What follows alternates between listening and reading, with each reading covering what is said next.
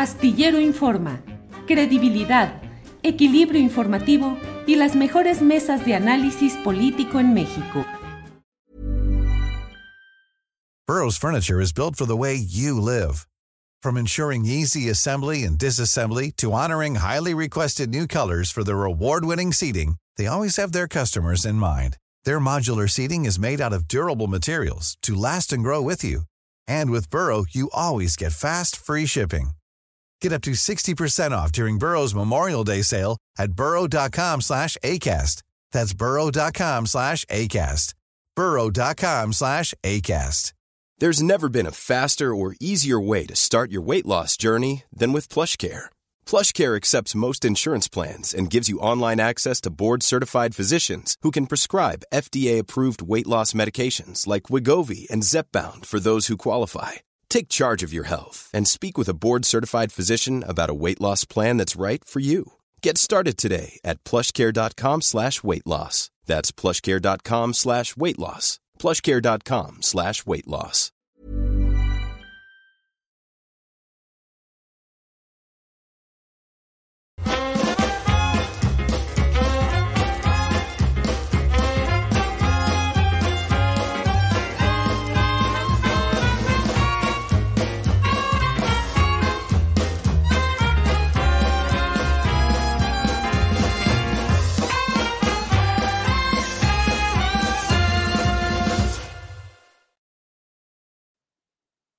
Adriana Buentello, andas por ahí. Ah, parece que nos que empezamos de manera expandida. Hola, sí, hola. Ay, no sé qué pasó. Estuvo muy raro, pero ¿cómo estás, Temoris? Muy buenas tardes. Buen lunes, buen lunes, Adriana. ¿Qué tal? ¿Cómo estás? Bien, pues aquí con muchísimo calor, insoportable, sin poder dormir correctamente, porque de verdad que esto es un sauna. La Ciudad de México es un sauna. Yo creo que los periodistas del Estado de México tuvieron una peor noche híjole, fíjate que todo lo que estuvo pasando el día de ayer, pues muy interesante de analizar. Ayer también vimos esta videocharla con nuestro querido colega Francisco Cruz, por quien quiere asomarse a lo que, a la transmisión que hizo el día de ayer, pero hay muchas cosas interesantes que platicarte, Maurice, porque obviamente hay reacciones eh, también en estas últimas horas pero vamos a ver algo de lo interesante el día de ayer, que por supuesto la maestra Delfina Gómez se convierte en la primer mujer gobernadora del Estado de México y además eh, Morena, el partido que sacó al PRI de la entidad, lo cual que por, supuesto implica un reacomodo político de ese grupo o de ese famoso grupo de Atlacomulco. Eh, un tema interesante también y creo que también es de preocupación, lo que denunció Coahuila, el Morena en Coahuila, eh, tanto en las conferencias que dieron tanto el dirigente de Morena en Coahuila como el candidato Armando Guadiana sobre la desaparición, pues de varios militantes. Em, si me dan un segundito nada más en lo que cierro, ya sabes aquí lo, del día, del día, del día, de todos los días. Acaban de pasar aquí enfrente, ¿son los mismos? Sí, me parece que son los mismos, ¿verdad? Oye, pues bueno, comentarles que eh, pues vamos a platicar en unos momentos más, entrevistaré al dirigente de eh, Morena en Coahuila, porque es muy grave lo que está sucediendo, lo que sucedió ayer, las denuncias que hicieron, pero en unos momentos más vamos a ver también el mensaje que dio el gobernador, el todavía gobernador Miguel Riquelme. Eh, pero vamos a empezar por la conferencia mañanera porque hoy el presidente López Obrador felicitó a los virtuales ganadores de estas elecciones celebradas ayer, 4, domingo 4 de junio, a Manolo Jiménez en el caso de Coahuila y a Delfina Gómez en el caso del Estado de México. Vamos a escuchar qué fue lo que dijo. Felicitar a la gente que participó ayer, a los ciudadanos en Coahuila, en el Estado de México, porque ejercieron su derecho a elegir libremente a sus autoridades, básicamente dos gubernaturas. Eh, no hubo problemas mayores, los eh, segundos lugares salieron a reconocer a quien tuvo más votos. Lo hizo la candidata del PRI, del PAN, en el Estado de México, y lo hizo también Guadiana, candidato de Morena. Entonces, muy bien, eh, felicidades a la gente y también a quienes triunfaron, Manuel Jiménez en Coahuila como gobernador. Manolo. Bueno, Manolo. Manolo de Jiménez y la maestra Delfina. Manolo, Manolo, ¿eh? No, no. Manuel, está, bueno, aquí solemos también cambiar los nombres, así que bueno, ahí es ese, ese mm, pequeño detalle, pero fíjate también, Temoris, que ah, pues lo que vemos muy cotidianamente en las elecciones, que todos son ganadores, ¿no? Todos salen súper temprano a decir que ganaron. Ayer veíamos incluso una fotografía, un tuit que puso Alejandra del Moral por la Alianza Va por el Estado de México con pues ya, eh, gracias valientes unidos ganamos, ¿no? Lo logramos, unidos somos invencibles. También salió en esta conferencia de prensa, primero ya por la tarde, Temoris, acompañada del dirigente nacional del PRI, Moreno, que además, como fue muy criticada precisamente esta blues, esta, playera que trae, ¿no? De Alito, que parecía el candidato, el ego, ¿no? De este personaje que es impresionante. Bueno, las caras de estos personajes no reflejaban necesariamente el triunfo. No sé por qué la quitó, no sé por qué todavía no. Bueno, estamos analizando la, la imagen, vemos los rostros, vemos los rostros. No necesariamente, sobre todo en los videos que estuvieron transmitiendo, se veían las caras triunfalistas, pero bueno, ya más tarde, justamente en la conferencia de prensa en donde reconoce que pues no había ganado, pues ya no está Lito, iba volando a Coahuila, o sea, dejó en esta conferencia donde había dicho que había ganado, ¿no? Como si ganó, se fue a festejar eh, a Coahuila, pues si el Estado de México era el bastión más importante del PRI. Y vemos aquí las caras, por supuesto, eh, a una priista como Alejandra del Moral, pues de dar la cara sola, acompañada de Santiago Krill, el panista, y de Luis Cházaro del PRD, de Rubén eh, Moreira. Estamos en estas circunstancias en donde el Estado de México, pues ya fue eh, pues una batalla perdida para el PRI en estos momentos. Y eh, pues en lo que comentamos en Coahuila, Temoris, en conferencia de prensa, tanto Armando Bayona como antes de su equipo, denunciaron esta desaparición forzada, así lo calificaron, detenciones ilegales de por lo menos 27 personas. Vamos a escuchar qué fue lo que pasó ayer el gobernador del estado, escuché lo que dijo en Torreón y realmente pues dice, pues es una bola de mentiras. O sea, él regresa a su época de porro allá en el tecnológico de la laguna y de esa manera es como están actuando a través de la policía estatal y algunas policías municipales. Entonces hay muchos detenidos, algunos que no tenemos datos de desaparecidos, eh, específicamente el tema es que se, se trata de desapariciones forzadas, incomunicaciones judiciales, ministeriales, así como detenciones eh, ilegales. hasta este momento la lista son de 27 personas, tan solo 15 de ellas fueron detenidas eh, hoy a mediodía en Piedras Negras. todas estas detenciones fueron sin orden de aprehensión, sin orden de comparecencia, es decir, no mediaban ningún tipo de, requerimiento de autoridad administrativa u autoridad judicial. Eh, todos y cada uno de estos 27 detenidos tienen la característica de ser o representantes de casilla por parte del partido o ser colaboradores o estar identificados como colaboradores eh, sociales del partido Morena. Todas y cada una de estas personas, una vez que fueron detenidas sin justificación alguna, en frente de familiares y de otros colaboradores, eh, han sido incomunicados. Se está presentando una demanda de amparo a nombre precisamente de los 27 eh, quejosos o personas detenidas ahorita eh, por parte de la autoridad. Precisamente la demanda de amparo va a ser presentada ante los juzgados de distrito de octavo circuito de la federación que corresponde a este estado de Coahuila y se está señalando como autoridades responsables en esta demanda al fiscal general de justicia del estado de Coahuila, al titular o encargado de la Secretaría de Seguridad Pública del estado de Coahuila, al gobernador constitucional del estado de Coahuila, así como al titular o encargado de la Comisión de Seguridad y Protección Ciudadana del estado de Coahuila. Todas estas autoridades son las que han estado participando en estas detenciones.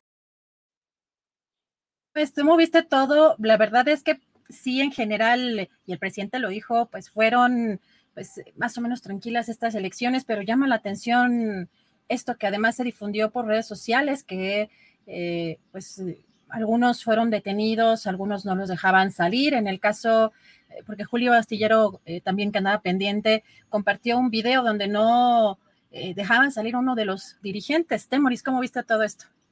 Pues es, o sea, la, cuestión es qué, qué, mensaje están intentando enviar los, los periodistas de Coahuila porque eh, sabíamos por las encuestas que, que, más o menos eh, salieron correctas, que iban a ganar esa elección. O sea, no necesitaban ese tipo de, de, operación, de juego sucio, de, de, intimidación, amedrentamiento, violencia para, para ganar. Arrasaron en todos los, los distritos electorales, o sea, no, no, dejaron nada, fue carro completo. Y sin embargo, eh, salieron a agredir a, a, gente que estaba ejerciendo sus, sus derechos a utilizar la fuerza pública en ello. Entonces, ¿qué es lo que están diciendo? Que, que, que, todavía hay una parte de México que, permanece en el, feudalismo y que no la van a soltar. ¿Qué, es eso? En cuanto a lo de a la, a la, primera imagen que, mostramos, en donde pues es este, este eh, eh, está Alejandra del Moral festejando, parece, pues es que imagínate, ya pagaste el Photoshop, ya pagaste el diseño gráfico pues ni modo que la dejes ahí guardada. O sea, yo entiendo que la hayan querido presumir al menos, porque miren, miren lo que esa, miren, miren lo que, lo que teníamos listo. Pero claro, lo tenían listo en un, afán de optimismo, porque no tenían con qué, ellos también sabían que iban a perder. Híjole, Temoris, pues hoy lo que a mí me llamó mucho la atención, bueno, además por la tarde eh, también Mario Delgado actualizó la cifra, 28 personas desaparecidas, exigió su aparición con vida, pero hoy eh, vamos a escuchar lo que eh, dijo en conferencia el todavía gobernador de Coahuila, Mil Riquelme, sobre estas denuncias arbitrarias y desapariciones. Me parece que es preocupante el fraseo incluso del gobernador. Vamos a escuchar. La presencia de agentes de la Policía Estatal, de las policías municipales, en coordinación con la Guardia Nacional y el Ejército Mexicano, fue la premisa eh, de, este, de, este, de estos comicios. O sea, fue la realidad de los comicios de Coahuila. El trabajar en equipo nos permitió blindar el Estado, repito, de influencias externas ajenas al proceso electoral de, de Coahuila. No, sin lugar a duda va, va, vamos a tener eh, consecuencias, este, porque una cosa es eh, eh, los dimes y diretes de, de, una campaña, el calor del proceso electoral, y otra cosa son afirmaciones y acusaciones sin sustento, que manchan la imagen de una corporación o de elementos de, de la misma. Suena temoris, pero me pareció fuerte como frasea este eh, todavía gobernador estas denuncias eh, de 27 personas que fueron detenidas, ellos consideran em, pues mediante medidas arbitrarias, ilegales, o incluso hablan de desaparición forzada porque en, las en la conferencia hablaban de que los habían dejado incomunicados, ni para comunicarse con un abogado, ni, ni, había, ni tenían orden de aprehensión alguna. Pero, ¿cómo ves eh, estas declaraciones? ¿Tú cómo las analizas? Pues, eh, o sea, ellos, ellos tendrán que demostrar eh, ante, ante, ante el juez que los arrestos que hicieron, las detenciones, fueron hechas de, de manera correcta y de manera fundada. Pero si juzgamos a partir de lo que eh, dijo el, candidato o ya ex candidato Guadiana, pues es muy, muchos de ellos fueron detenidos solamente por no ser de Coahuila. O sea, violando el derecho al libre tránsito, el, que uno, en, las, en la legislación de, de, Coahuila dice que uno para ser candidato eh, en ese estado necesita eh, haber nacido ahí o, ser residente. Pero no dice que para tener una participación política haga falta ser, ser coahuilense en todo el país, todas las personas que hemos nacido en México o, que residimos aquí tenemos, tenemos los mismos derechos políticos. Y lo que estaba haciendo eh, Riquelme con su fuerza pública es conculcar esos derechos políticos. Entonces, efectivamente, eh, si, si, esto eh, fue, no fue hecho eh, como, como, él lo dice, sino como lo denuncia la oposición, la, oposición local, eh, tendrá que haber consecuencias porque no, o sea, no se puede hacer esto. Y aquí el que dice que va a haber consecuencias por hablar mal de la policía es el propio gobernador de Coahuila, lo cual me parece muy preocupante, pero no fue eh, Morena, no fue el único candidato que denunció esto. Vamos a ver que también eh, en el caso de Ricardo Mejía Verdeja, eh, del Partido del Trabajo, también a que aseguró, o candidato del eh, que fue eh, postulado por el, Partido del Trabajo, eh, asegura que registra una votación histórica para un candidato ciudadano, porque hay que recordar que el partido a nivel nacional declinó en favor de, Guadiana, pero dice, pese al ambiente de inequidad y, y, presiones políticas, pero también aquí denuncia la detención arbitraria por parte de elementos de las policías estatales en contra de activistas y representantes del PT en Morelos, Zaragoza, Frontera y Musquis, aparte de hostigamiento en Saltillo, Torreón y Monclova. Y dice, por lo anterior, el partido tramitó 35 juicios de amparo y 25 denuncias en contra de funcionarios. Así que pues esto resulta preocupante eh, porque luego de esta elección, si bien quizá no vaya a haber ningún tipo de impugnación, pues habla de una persecución política eh, ahí por parte de eh, pues eh, tanto el gobernador como el partido que está en el poder de Moris. Y ya estaremos hablando en unos minutitos más precisamente con el dirigente nacional de Coahuila, pero también comentar que, ¿sabes quién reapareció ayer? ¿Te acuerdas de este líder de las casitas voladoras? El, líder de las casitas voladoras. A ver, ¿en qué serie salió? ¿En qué exactamente. Gilberto Lozano, el líder de Frena, ah. reapareció, pero reapareció desde un sótano. Ah, el de ¿Eh? las tiendas de campaña voladoras, efectivamente, eso fue uno de los, de, los, de los gestos de justicia eh, atmosférica más, más divertidos. exactamente. Sí, sí, un, un, episodio muy cómico, la verdad. Eh, pues reapareció desde un sótano. Así, así él lo menciona en estos videos, no está en el país, entonces se entiende que está en casa de un amigo, este, por lo que menciona en el video, y desde un sótano. Y desde ese sótano asegura que la alianza eh, Va por México está muerta. Vamos a escuchar, son unos segunditos. La señora Alejandra del Moral aceptó su derrota, ya así claramente aceptó su derrota. Ya está ahorita el video corriendo por todo México, así como Armando Guadiana en Coahuila aceptó su derrota en favor de Manolo Mejía. Efectivamente, el PRI conserva Coahuila y lo que es seis veces el estado de Coahuila, que es el estado de México, Morena se lo arrebata al PRIAN-RD, a esta alianza, que yo la veo en este ataúd ya. Eh, pues como siempre, como un personaje ahí medio caricaturesco, Temoris. Pero fíjate qué crees que la hace unos minutos están, creo que todavía están en conferencia de prensa, Alianza va por México, a la cual este personaje ya da por muerta. Y en, en esta conferencia, Marco Cortés, el dirigente nacional del Partido Acción Nacional, manda un mensaje a Palacio Nacional porque es interesante cómo hoy inicia pues ya la temporada, ¿no? Eh, para el 2024 inicia esta carrera rumbo al 2024. Eh, ya están buscando poner pues las reglas, eh, tanto la alianza como en el caso del partido Morena. Y en esta conferencia es interesante que Marco Cortés, además de que pues buscan reavivar o darle esta vida a esta alianza luego de pues una, pues una situación en la que pierden el Estado de México, pues, señala que es potente esta alianza, todavía que sí suma, que están a menos de un año y que ya han platicado los diversos dirigentes de, esta, eh, de estos partidos, de esta alianza, eh, pero mando mensaje a Palacio Nacional y es interesante lo que dice, vamos a escuchar. Y por cierto, que ni se le vaya a ocurrir al presidente Obrador fingir un pleito con alguna de sus corcholatas y querérnosla mandar como candidato de la oposición. Lo decimos con claridad, ninguna de las corcholatas será candidato de la coalición va por México. Tenemos con qué y tenemos con quiénes y sabemos para qué. Pues, ¿cómo ves, Temoris, esta declaración? No van a aceptar ninguna corcholata. Pues es que tienen, tienen un problema de credibilidad, ¿no? Entonces, este, acaban de salir muy golpeados, los arrastraron.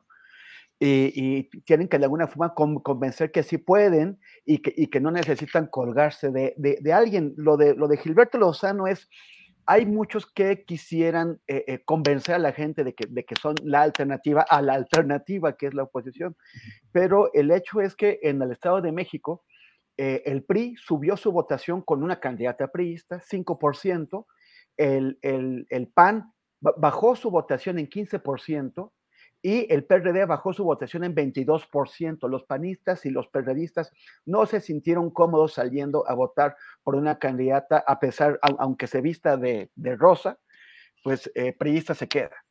Y, y, no, o sea, no, lo de que sí suma está evidentemente en el, en el, entredicho por los, por los, resultados. Hay gente, hay priistas que no se sienten bien votando PAN y panistas que no se sienten bien votando PRI. Entonces, ¿se van a ir a otro lado o se van a quedar en su casa? Ese es el problema que tienen. Y mientras tanto, pues otros, pues otras personas que están intentando hincar el diente donde se pueda, como Lozano, pues salgan con esto. Oye, pero veo que ya está aquí Diego del Bosque. Así que es, va a contar. Exactamente, es que es muy importante darle seguimiento a lo que sucedió ayer, porque quizá la prensa nacional no destaque pues todo lo que, pasó en este sentido, pero eh, pues un tema de derechos políticos y de derechos humanos nos parece muy relevante darle continuidad a esto que sucedió eh, ayer. Tú sabes, Maurice, que además muchas cosas que pasan en, en, algunos estados no tienen mucha visibilidad nacional, así que vamos a darle seguimiento a esto y vamos a platicar con Diego del Bosque. Regresamos contigo para otras entrevistas y para la mesa más tarde. Muy bien. Gracias, Temoris Greco. Regresamos con él en un momentito más.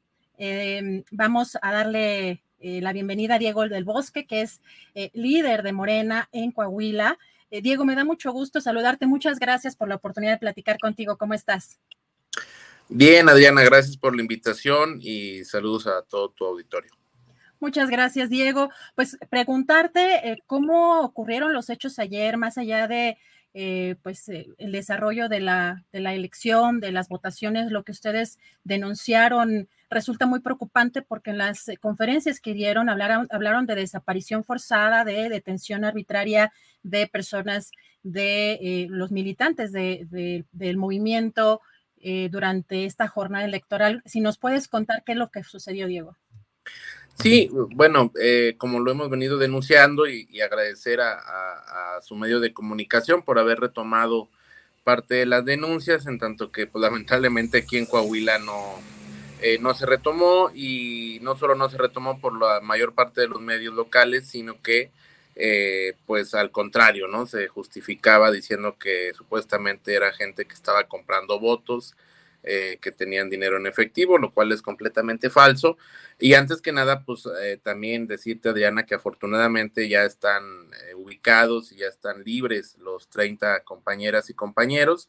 Evidentemente, todo el operativo que se montó en las cinco regiones del estado, pues era para inhibir la participación ciudadana, era para evitar que pues militantes, simpatizantes de Morena, pues estuvieran ayudando el día de la jornada, porque eh, había representantes de casilla, representantes generales, representantes hasta las juntas distritales y municipales del Instituto Electoral de Coahuila.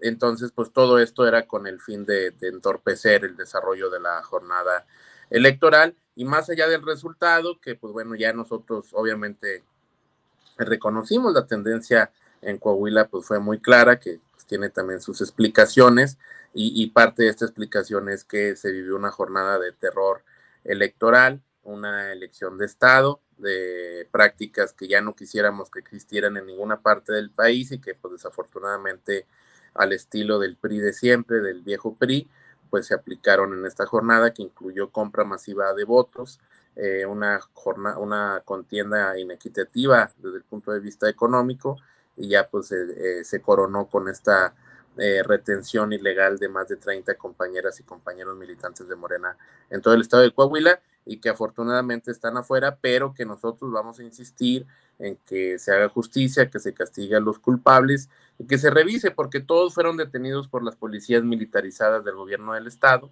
de Miguel Riquelme, que ocupan los primeros lugares en violaciones de derechos humanos, Adriana. Diego, eh, ¿en qué condiciones están? Eh, eh, mencionas que fueron 30 personas, porque primero teníamos conocimiento que eran 27, después creo que Mario Delgado había mencionado que eran 28, entonces la suma ya son 30 personas las que fueron detenidas de manera arbitraria. ¿Se sabe si alguna de esas personas fue lesionada, amedrentada, intimidada o en alguna otra circunstancia que haya sido afectada? Sí, estamos precisamente en eso y preparando la ruta jurídica. Tenemos conocimiento de que a la persona, por ejemplo, que tuvieron en San Pedro, Coahuila, eh, fue golpeada.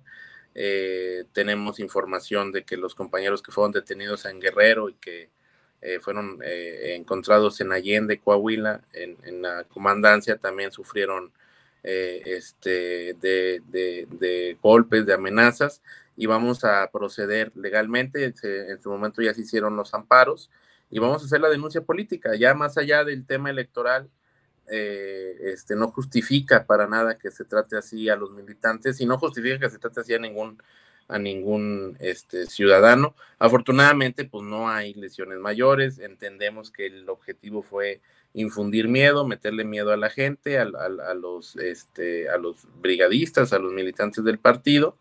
Eh, y por una parte y por la otra parte, pues en todo el día hubo operativos para proteger y, coordinar la compra masiva de votos por parte de los líderes del PRI. Diego, ayer mencionabas en conferencia, digo, yo entiendo que la, en, los, en algunas entidades, sobre todo con policías locales y municipales, y gobiernos también con esas eh, características más locales, es quizá un poco más difícil tanto dar información como también llevar a cabo algunas acciones, pero mencionabas en, esta conferencia, o en una de las conferencias que dieron ayer, que iban a convocar precisamente una gira eh, estatal en contra de esta brutalidad policíaca para pedir que disuelvan estos grupos eh, que tú llamaste eh, grupos paramilitares, paramilitares allá en Coahuila. Eh, ¿cómo, ¿Cómo se va a llevar a cabo esa gira? ¿Está vigente todavía? ¿Están pensando llevarla a cabo? Sí, ahorita estamos terminando pues con todos los reconteos, señalando donde hay inconsistencias. A ver, pues creo que en otro espacio y en otro momento eh, cuando ustedes quieran podríamos analizar, pues la verdad que eh, hay errores aquí muy grandes de, del movimiento, en, el no ir juntos, el irnos separados, el que nunca se pudo solucionar ese conflicto entre eh, Mejía y, Guadiana que nos desgastó mucho aquí en, en, Coahuila, la decisión del PT de irse solos, pues creo que eso le pusieron las condiciones inmejorables al PRI para que ganara de la manera en que ganó. Eh, vamos a recorrer, eh, vamos a esperar a que termine todo el proceso legal, todos los reconteos, y vamos a ir a visitar a la militancia otra vez. Y también, eh, independientemente de, de, quién haya ganado, de por qué porcentajes, no podemos normalizar ni tolerar que las policías estatales tengan ese papel y no debemos aceptar que los gobernadores se metan en, en, las elecciones, así como se metió el gobernador Miguel Ángel Riquelme. A mí me da risa que dicen, es que donde le ganamos al PRI, eh, es que los gobernadores entregaron la plaza. Bueno, pues es que no es de que entreguen la plaza, pues es que simplemente queremos que los gobernadores ya no se metan en los procesos electorales. Y aquí en Coahuila, Miguel Riquelme, pues es un mapache electoral. Él así llegó por la vía del fraude electoral en 2017. Y aquí en Coahuila, pues dirían los, los prianistas, se sobregiró. Este, dio muestra de todas las eh, eh, catálogos de barbaridades, todos los puso en práctica, todos los aplicó y lamentablemente le funcionó pero también hay que reconocer, no fuimos capaces de este lado, del lado de la 4T de Morena, pues de entusiasmar a la población para que saliera a votar masivamente en contra de, del PRI, como decían las encuestas, que 60% de los hogares en Coahuila ya no querían al PRI, pero no pudimos sacarlos a votar y obviamente afectó toda la acción que hizo el gobernador. Eh, este, aún así aceptamos la tendencia electoral pero vamos a recorrer el estado para que la gente sepa pues, de todas las fechorías que se cometieron y para pedir que se revise el papel de las policías de Riquelme.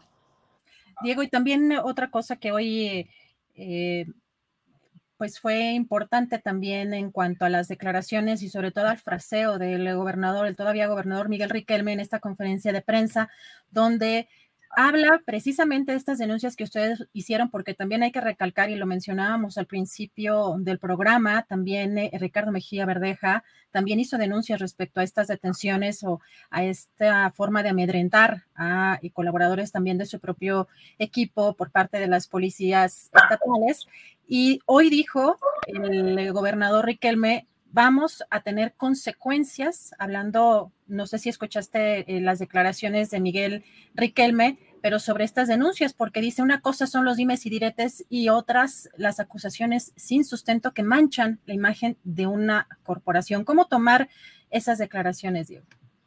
Pues es que está en, eh, pues con mucha soberbia. Eh, este, hoy pues están muy sobrados los priistas en, en Coahuila eh, pues respetamos el, eh, triunfo electoral eh, que ocurrió aquí en Coahuila. Nos preocupa, sinceramente, porque además se llevaron todo el Congreso y, yo pienso que Manolo Jiménez va a poder competir y desbancar a los Moreira como los más grandes este, defraudadores del Estado. La verdad que viene con unas mañas muy grandes y nosotros pues vamos a hacer lo que nos toca, luchar desde la trinchera que nos toque para señalar y denunciar el saqueo que lamentablemente eh, creo que va a seguir en Coahuila. Y, bueno, este, pues más bien el que nos tendría que dar explicaciones es eh, Riquelme, la verdad que quedó exhibido a nivel nacional como lo que es, como un delincuente electoral, como un porro. Eh, en esta ocasión le salió, este, pero bueno, pues nosotros no vamos a seguir, no vamos a dejar de trabajar para que en algún momento pues vamos a tener que cargar con el hecho de ser un estado gobernado 100 años consecutivos por el PRI. Eh, no somos de la idea de culpar a la gente, pues lamentablemente la gente sigue vendiendo su voto, eh, pero en gran medida es porque no hemos podido convencerlos de otras opciones, ¿no? Entonces vamos a seguir trabajando, no nos preocupa lo que diga Riquelme, son habladurías, está ensoberbecido, eh, con mucha soberbia, pero vamos a empezar nosotros nuevamente a recorrer el Estado para que no quede en el olvido estas fechorías electorales y a reconstruir nuestro movimiento no la toman como una amenaza, eso de habrá consecuencias, no lo toman como una amenaza. Pues no, la, verdad que ya el país ya cambió, ya él tiene que entender que no puede hacer lo que quiera.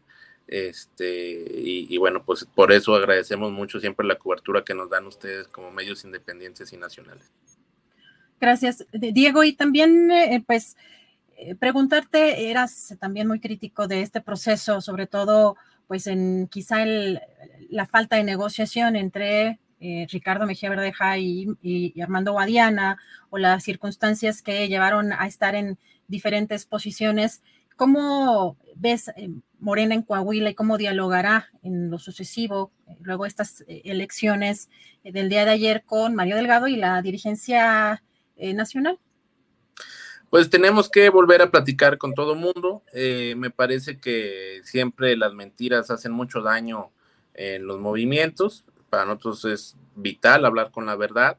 Eh, y creo que desde la elección interna que tuvo nuestro partido del candidato, en donde Ricardo Mejía se había comprometido a respetar el método eh, de elección, que es el de la encuesta, pues no lo respetó y desató una serie de mentiras y ataques en contra del partido y en contra de el candidato que ganó la encuesta, que era el único que le podía ganar al PRI, pues ahí están los resultados, ¿no? O sea, la gente eh, al final se hartó del proceso electoral, creo que se destinó más tiempo a ataques de Mejía hacia Guadiana que hacia cualquier otra parte de cualquier otra cosa aquí en el estado, ni modo, pues es un error, al final los liderazgos de la 4T no estuvieron a la altura eh, y bueno, pues ahora toca volver a picar piedra de todos modos crecimos en votación, no lo que hubiéramos esperado, pero sí hay un crecimiento respecto al 2020 y respecto a, la elección de 2017, por hablar de las elecciones locales, y bueno, pues a, seguir recorriendo, trabajando el Estado,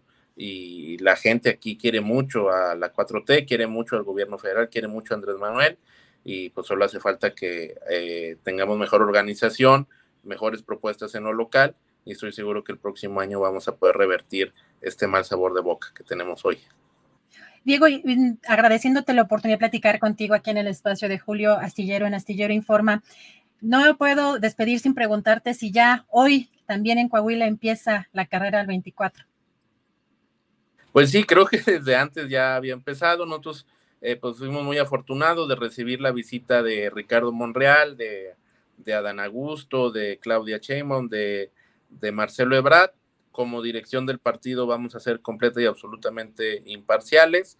Uh, los cuatro son bienvenidos. Cuando quiera venir Noroña también aquí lo vamos a recibir. Este, vamos a tratar de hacer todo lo posible para que el piso sea lo más parejo que se pueda y que no vaya a pasar un verdejazo, ¿no? Que este, eh, eh, este, conos sin razón se inconforme con los resultados y que entendamos que eso pasa cuando no vamos unidos, fortalecemos al PRIAN y yo te aseguro que cualquier diferencia que pueda haber entre pues gente del proyecto obradorista pues pueden ser importantes, pero este no se comparan con el hecho de que regrese el PRIAN, que sería una calamidad y que no va a pasar en 2024 y que bueno, pues ojalá Coahuila sirva de ejemplo de lo que puede pasar si no vamos en unidad a los procesos electorales. Diego, pues te agradezco mucho la posibilidad de platicar contigo. Esperemos que pues más adelante también tengamos la oportunidad de seguir conversando sobre estos temas. Te mando un abrazo y muchísimas gracias por esta entrevista, Diego. Gracias, Adriana. Saludos a todo el auditorio. Que tengan un excelente día. Gracias. Igualmente, Diego del Bosque, dirigente de Coahuila, dirigente de Morena en Coahuila. Y vamos, pues los lunes recuerden que hay que remover las neuronas con nuestra querida Jacaranda Correa, que ya la tenemos por acá listísima, porque además Hoy, pues el tema, por supuesto, son las elecciones. Ayer, todo el fin de semana, pues lo que se esperaba y los resultados. Querida Jacaranda, ¿cómo estás? Buenas tardes. Hola, mi querida Adriana, ¿cómo estás? ¿Cómo te va? ¿Cómo te trata el cambio climático? Eh? No, hombre, no me digas que, o sea, yo siento que estoy metida todo el tiempo en un horno. O sea, está impresionante, ¿no? El calor y todavía viene a más, así es que, pues bueno, aquellos incrédulos de que esto está pasando de una manera cada vez más rápida, pues aquí tenemos las, las pequeñas muestras con las ondas de calor, mi querida Adriana, y vaya que el clima está, el, el, clima está propicio también, ¿verdad? El clima político. Así es, así es, y que, y que empieza otro también, otra carrera. Eh, pues sí, lo político también está muy calientito en todo sentido. Cuéntanos, ¿Qué, tema platicaremos el día de hoy, Jacaranda? Pues bueno, mira, sin duda creo que las elecciones del Estado de México merecen una amplísima este, reflexión. No quiero repetirme, sin duda, eh, pues creo que estamos ante un momento histórico, eh, político, eso ya se ha dicho infinidad de veces, ¿no? La alternancia política en un Estado gobernado y dominado, hay que subrayarlo por el PRI y, y sus intereses casi 100 años. Sin embargo, mi querida Adriana, creo que no podemos echar así campanas al vuelo, hay que mesurarse, yo digo, porque pues tenemos que estar conscientes de lo que significa gobernar ese estado tan complejo, porque el que haya ganado la maestra Delfina Gómez no quiere decir que va a ser fácil su gobernanza, ¿no? El Estado de México, eh, pues uno de los estados más grandes, con casi 18 millones de habitantes, no va a cambiar de la noche a la mañana. No podemos perder de vista que los intereses mafiosos del PRI em, no van a salir de la noche a la mañana, ¿no? Cuando ella tome posesión, y pues no va a ser sencillo. Las expectativas son muy altas, ¿no? Y creo que hay que estar muy claros que es el primer paso, la alternancia, luego tendrá que venir una transición, pero tendrá que pasar mucho tiempo, y al final esa transformación que luego de 100 años, pues va a ser em, pues muy, muy compleja en un, en un estado gobernado, influenciado por todos los intereses eh, de, un, digamos que pues de, todo un grupo, el grupo Atlacomulco, poderes mediáticos, este, poderes económicos, porque el grupo Atlacomulco es eso, pero Creo que uno de los eh, temas, sin duda, mi querida Adriana, y de los más complejos, y ahí es en donde vamos a, calar qué tanto el que haya llegado este poder femenino, y digo ahora femenino porque no podemos decir que la maestra Delfina se asuma como feminista, pues, ¿no? Ha planteado varias cosas, pero esta visión de, de una mujer qué tanto va a interactuar, qué tanto va a tensionar con esos poderes eh, patriarcales, corruptos, que han llevado a ese estado a ser uno de, los, em, pues de los estados con, un grado de violencias diversas contra las mujeres, ¿no? Y nada más, mira, para, para ver la, numeralia, este, mi querida Adriana, eh, el problemón que deja Alfredo del Mazo a la maestra Delfina es enorme nada más para, para tener claro que cuando él llegó, o sea, en el primer año, eh, primer año de Del Mazo, el aumento en el número de feminicidios en el Estado de México fue del 59%, o sea, es decir, se incrementaron en más de la mitad, de 74 a 118 feminicidios en solo el primer año de gobierno de Alfredo de Mazo. Todo esto se incrementó con la pandemia, sabemos que eso también fue expansivo en muchos eh, estados del país, pero el Estado de México es una barbaridad. Y lo que hay que decir es que, eh, de acuerdo, por ejemplo, al INEGI y al Sistema Nacional de Seguridad Pública, más para que veamos la magnitud del problema, eh, del 2015 al 2023, es decir, 8, 9 años, el Estado de México es en donde se ha cometido el mayor número de feminicidios en todo el país. Y por si fuera poco, este, mi querida Adriana, pues hay 11 alertas de género. Imagínate, 11 municipios en el Estado de México que están así bajo la lupa porque ahí se matan mujeres, se violentan y se desaparecen, porque no podemos olvidar que también en el Estado de México confluyen casi la mayoría de los carteles de, del crimen organizado eh, ahí. Y uno de los grandes problemas tiene que ver con las desapariciones y la trata de, mujeres, ¿no? Entonces, son varios de los estados, digo, nomás para mencionarte, donde están las alertas de género Chalgo, Chalco, Chimalhuacán, ¿no? Este, Cuautitlán, Ecatepec, Iztapaluca, Naucalpan, eh, Nezahualcóyotl, Tlanepantla, Toluca, Tultitlán y pues Valle de Chalco. Y no es cualquier cosa, mi querida Adriana, de ninguna manera yo deseo que le vaya mal, ¿no? Porque pues al contrario, lo que queremos es justamente que la maestra Delfina, bueno, pues se eche un clavado a esta problemática y repito, no va a ser fácil. Ella ya ha planteado algunos puntos que desde mi punto de vista, eh, pues son como apenas, apenas pinceladas. Yo creo que todavía no está ahí para darse cuenta de lo que está ocurriendo con las fiscalías y en esos municipios donde hay alertas de género. Eh, muy brevemente, eh, Delfina Gómez decía, ¿no? Dentro de su campaña, aparte de los debates, que iba a promover la revisión de, de carpetas inconclusas. Uno de los grandes problemas en todo el país y carpetas inconclusas porque sabemos que las fiscalías y los ministerios públicos pues no están lo suficientemente preparados y no están accionando con perspectivas de género, además de todas las mafias corruptas y patriarcales que hay en todo ese sistema de, justicia. También hablaba eh, la maestra Delfina Gómez de que va a dar apoyo a familiares a través de audiencias y reuniones, ¿no? Aplicaciones móviles y alarmas de pánico para que las mujeres puedan solicitar ayuda en caso de peligro en zonas de riesgo, que sabemos, Adriana, que no han funcionado estas alertas de pánico, ¿no? Y también promovía esta creación de mujeres con bienestar.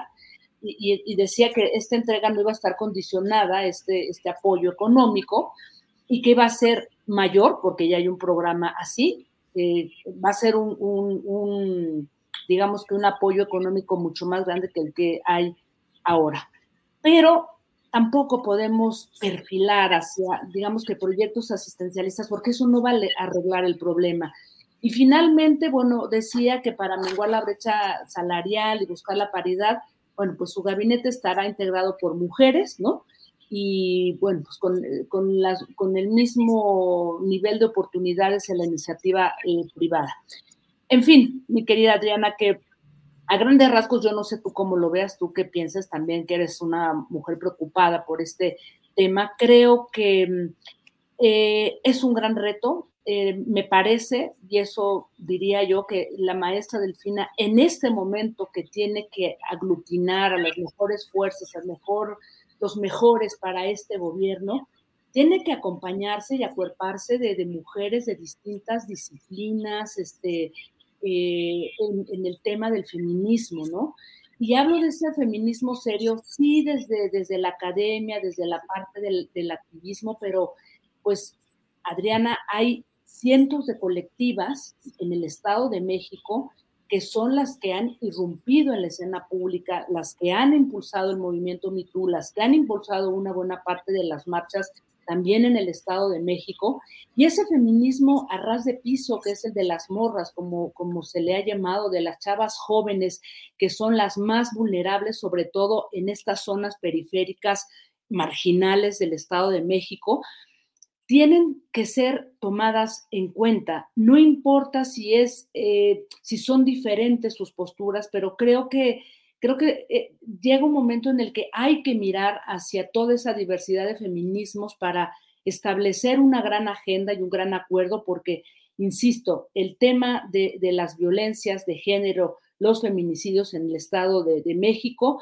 eh, creo que merecen una gran atención, un trabajo político fino, sin caer en programas asistencialistas y sin demasiada narrativa y cosas que no vayan al fondo del asunto, mi querida Adriana. ¿Cómo ves? Híjole, es que es como la rifa del tigre, creo que en un caso de muchas elecciones, pero el Estado de México, un estado sumamente complejo y tiene un reto por delante, eh, la profesora Delfina Gómez, muy, muy importante. Eh, las cifras que mencionabas, pues por supuesto, eh, nos recuerdan que no hay este, no existe esta esta visión o este, esta perspectiva de género, sobre todo en los ministerios públicos, que es algo que ya comentabas y creo que ahí es donde también está el reto de impulsar, porque incluso creo que se pueden se puede legislar, puede haber más penas, pero si no hay esa perspectiva de género en los impartidores de justicia, pocos resultados quizá pueda tener en el combate a la impunidad y sobre todo en el combate al, pues, al feminicidio, ¿no? Eh, vamos a ver qué es, incluso Jacaranda, pues cuáles son las primeras acciones, porque ahorita lo que está mucho también en el, se pone en el aire, las, eh, eh, las, los rumores y los señalamientos que hay en este caso, sobre todo del gobernador todavía Alfredo del Mazo, a quien también incluso una periodista, ¿no? fue, criticó, pues cómo le operó prácticamente del mazo como en favor de Delfina Gómez, eh, también como esperando esta embajada, que lo que hemos visto, que es lo que ha hecho el presidente también en algunos casos, algunos gobernadores peristas salientes. Y pues otro de los temas que creo que también pueden ser interesantes es saber qué mm, acciones tendrá primero la maestra Delfina Gómez. Habrá de verse también si, así como el presidente López Obrador tiene una particular consideración con el expresidente Enrique Peña Nieto y que lo ha hecho expreso y lo ha dicho abiertamente en sus conferencias mañaneras. Eh, en el caso del Estado de México, habrá quizá esta misma actitud frente a la gran corrupción de alguien como Alfredo del Mazo, o si hay acciones importantes, ¿no? Al inicio de, de su gestión. Así que es un reto que tiene la profesora Delfina Gómez inmenso. Veremos cuáles son sus primeros pasos y en política de género y en perspectiva de género también eh, cuáles serán sus primeras acciones, pero es muy importante, pues lo que pones en la mesa, finalmente, pues gobiernos vienen ¿no? y van y dicen en campaña muchas cosas, pero a la hora de la hora muchas veces poco se avanza. Así es, mi querida Y yo fíjate que agregaría un punto que es muy importante ya en el, en el terreno político y que es lo que veo que ha estado ocurriendo frente a una agenda feminista diversa, que es maravilloso saber que tenemos eso, un movimiento feminista ya imparable, pero que en este momento, en este momento, en el tiempo de las mujeres y que vemos que pues que viene ese, ese tsunami de, de cargos públicos, ¿no? Liderados por mujeres, aquí lo que vamos a ver es una tensión en una suerte de agendas feministas, oportunistas, no muy claras y que algunas hacen dinero, algunas otras lo que hacen es tomar y abrazar esa causa y golpear, ¿no? Sin propuesta, solamente golpear, golpear y ver los errores. Y eso también es peligroso porque creo que, que si quienes gobiernan, quienes nos gobiernan, no se dan cuenta de que hay que tomar acciones contundentes y de que hay que hacer un gran acuerdo, un pacto eh, feminista nacional, no sé cómo llamarle, creo que esa, esa agenda feminista que, pues ahí está y la vemos y, está aliada con, el capital y está aliada con empresas y todo, va eh, empujando una serie de críticas, de cuestionamientos que, que lleva también a construir una agenda desde la oposición, pues peligrosa, tramposa, entonces ahí es en donde también eh, se enfrenta, pues me parece que eh, mujeres como, como Delfina Gómez a ese gran reto, mi querida Diana. Así es que, como tú dices, pues eh, sí es tiempo de mujeres, pero vamos a ver cómo se le entra al, al, torito o al abajo por los cuernitos. ¿No? Así es que, caramba, pues muchas gracias. Es que pones eh, uno de los temas que además ¿Sabes qué? Aquí se pone luego loco el chat cuando hablamos, de feminismo, de feminismo. Ya lo sé, ya lo sé, Adri. Híjole, es, es, impactante como... Impactante. En, segundo sale feminazi, ¿no? Este, ya también te vinculan con la derecha y es como de, en o sea, como que no macha ahí, ¿no? Las, no, fíjate, Adri, mira, nada más para terminar, es que ahí es en donde yo le digo al público, o sea, por favor no se pierdan en el bosque, porque justamente estoy hablando de un feminismo tramposo oportunista que viene abrazando esta causa y que está aliado a una cantidad de intereses políticos y económicos que no vemos si no permitimos hablar de manera abierta y transparente, porque justamente es uno de los temas más sensibles, pero que más nos divide. Entonces, pues seamos empáticos y veamos que hoy por hoy es uno de los temas de la agenda nacional más importantes y que pongamos cuestionamiento eh, al gobierno de Morena no es porque, como yo decía, que querramos que fracase de ninguna manera, simplemente es un análisis con datos y entender que pues hay que empujar de una manera muy seria porque por ahí se pueden colar un montón de, de cosas que efectivamente este, puede debilitar una, pues una causa legítima de cambio y de transformación para que las cosas se mantengan con ciertos privilegios, ¿no, mi querida Adriana? Híjole, de verdad que estos temas son tan complejos, pero que nos dan para mucho. Sí, la verdad, para, nos dan para mucho. Pero, híjole, muchas gracias, Jacaranda, de verdad, por el poner estos temas sobre la mesa. Y pues también ah, muy atentos a tus participaciones en el canal 22. Eh, siempre, disfrutamos, siempre, disfrutamos, de tu compañía y de, y de tu trabajo, Jacaranda. Eh, no sé si ya tienes algo que nos puedas adelantar para el jueves. Pues sí, fíjate que vamos a hablar justamente de un programa que tenía por ahí retrasado y que ya les había comentado a propósito de este libro de la disputa de la democracia en los medios y las redes sociales. Y creo que es interesante también darle ese análisis. Es un libro que se hizo eh, eh, con el Poet Tsunami y, este, y también el Lab Tlatelolco, en donde se están haciendo una serie de, de análisis muy interesantes para ver pues cómo se están creando estas narrativas, ¿no? Eh, que de alguna manera pues van disputándose puestos de poder, eh, puestos, eh, digamos, intereses económicos. Y, y, es muy interesante este libro, ya se los vamos a platicar el jueves, porque da casos muy, muy concretos de lo que ha venido pasando pues desde el 2012 hasta el 2018 cuando llegó Andrés Manuel López Obrador este, al poder, este, mi querida Diana. Así es que muchas gracias por la posibilidad de anunciarles que el próximo jueves a las 9 de la noche los esperamos. Y como dicen por acá en el chat, ese es mi mero mole. Efectivamente, muchas gracias. Te vemos el jueves en tu programa y la próxima semana, próximo lunes. Quería Jacaranda, un fuerte abrazo. Feliz un abrazo, mi querida Adri, y a toda la audiencia también. Chao. Gracias a Jacaranda Correa y extrañamos también muchísimo aquí a nuestra querida colega Claudia Villegas. Ella es periodista, colaboradora de la revista Proceso y directora de la revista Fortuna. Por supuesto que el lunes pasado la extrañamos muchísimo, así que la recibimos con más gusto que de costumbre. ¿Cómo estás, querida Claudia? Muy buenas tardes.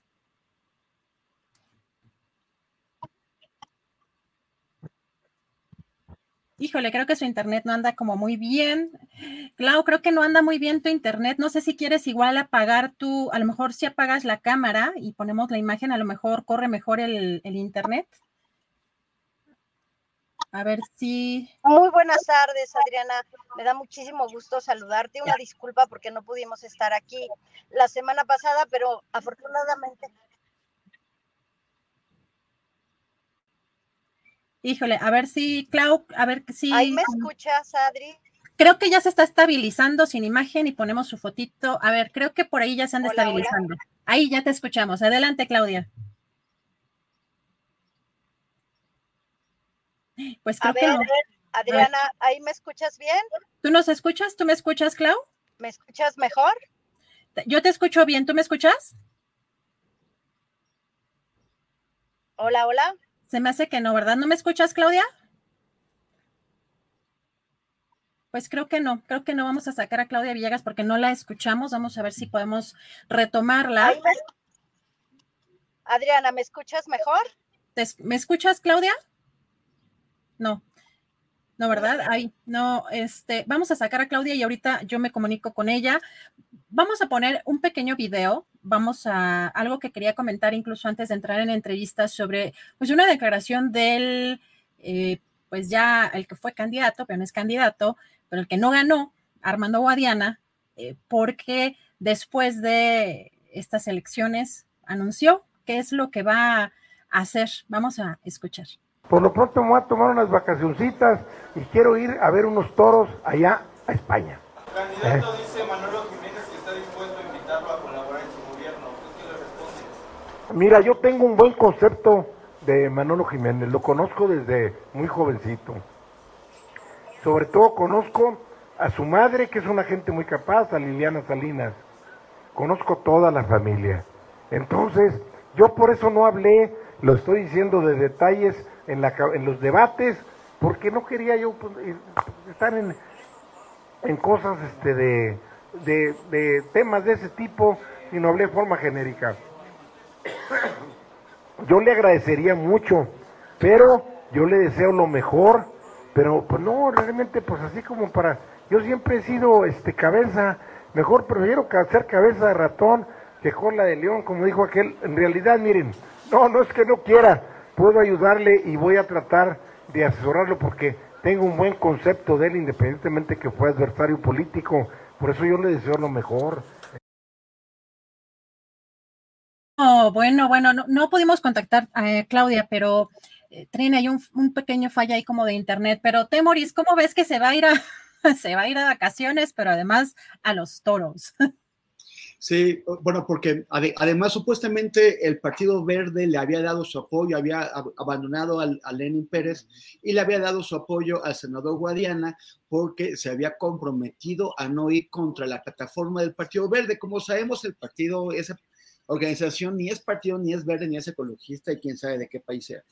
Pero, pero independientemente de eso, eh, eh, ahora ya como que ya, ya siente que está libre y que puede ir a apoyar eh, tal vez la, única cosa que le da identidad al Partido Verde que es oponerse a los toros, pues a todo lo demás, pues es cualquier cosa, ¿no? Pero bueno, por lo menos eso sí le da algún tipo de identidad y ya Guadiana se va a ir a ver toros.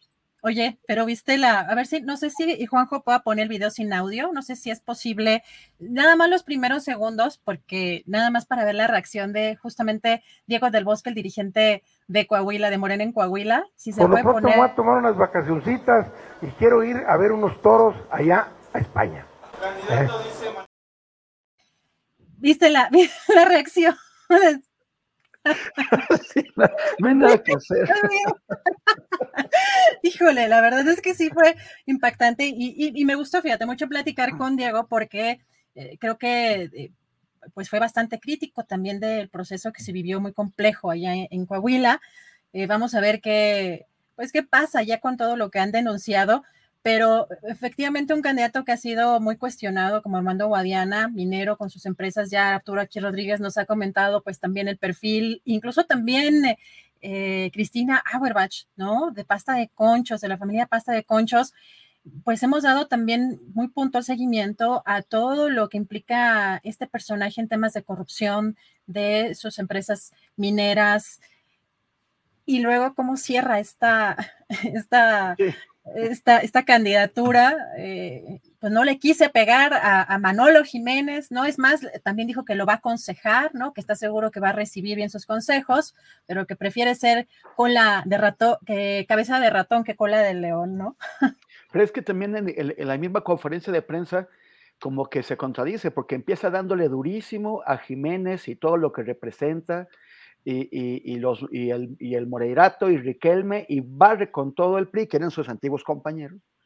Y, entonces, pero al, último ya somos amigos de la familia, nos llevamos muy bien, le daré consejos, me iré de vacaciones eh, y me iré a los toros y uno se, se pregunta, ¿realmente quería representar a Morena o a las izquierdas o, o, pues solamente era otro vehículo político para, para llegar al poder?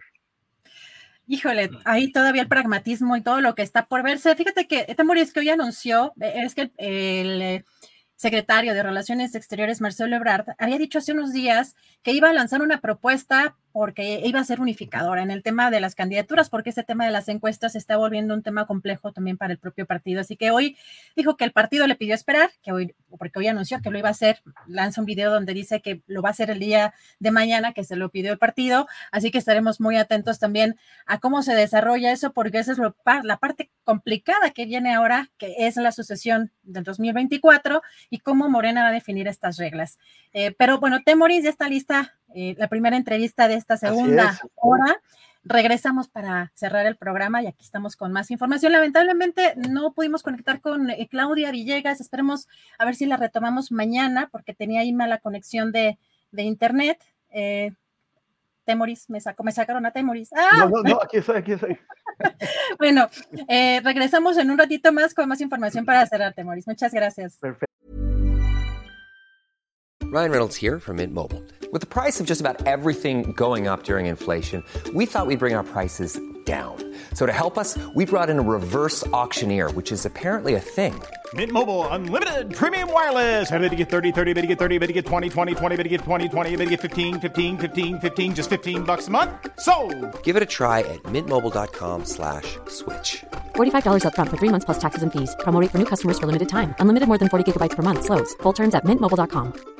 Burrow is a furniture company known for timeless design and thoughtful construction and free shipping, and that extends to their outdoor collection. Their outdoor furniture is built to withstand the elements, featuring rust-proof stainless steel hardware, weather-ready teak, and quick-dry foam cushions. For Memorial Day, get 15% off your Burrow purchase at burrow.com slash ACAST and up to 25% off outdoor. That's up to 25% off outdoor furniture at burrow.com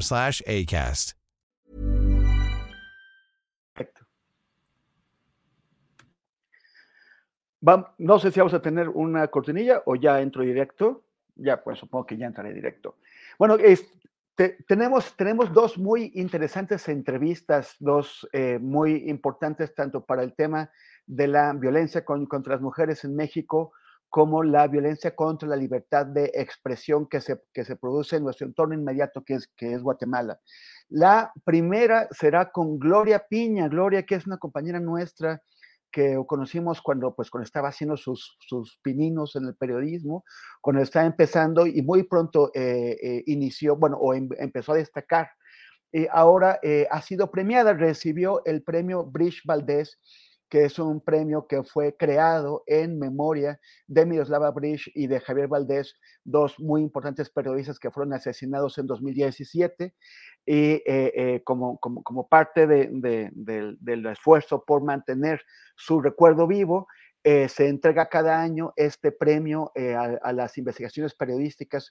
Bridge Valdés, que en, en, esta ocasión se lo llevó Gloria Betsabe Piña, que además está pues presentando su documental en Europa, está haciendo la gira por varios eh, lugares de, Europa, y me parece Francia y Suiza, y no sé en, qué, en, qué, otra parte. Además fue a visitar, ya vimos las, las oficinas de la Asociación de Prensa Francesa. Y, este, y bueno, Gloria, felicidades, este, es muy bonito que te hayas ganado esto. Además, un, ejemplo para, para, las jóvenes y los jóvenes periodistas de, tu generación que, que, vean que se pueden hacer cosas eh, de compromiso importantes, relevantes para la sociedad. Y, y bueno, o sea, felicidades, Gloria, y muchas gracias por darnos esta entrevista. Muchísimas gracias a ti, Temoricí, recordando que nos conocimos precisamente cuando iniciaba en el periódico Universal esta carrera periodística y ahorita ya a casi siete años, pues se logró este premio Bridge Valdés, que para mí es muy importante eh, precisamente para poder evidenciar esta problemática de género que se vive en el país, sobre todo cómo afecta a las mujeres sobrevivientes del feminicidio, que es el tema principal de este reportaje, Temoricí.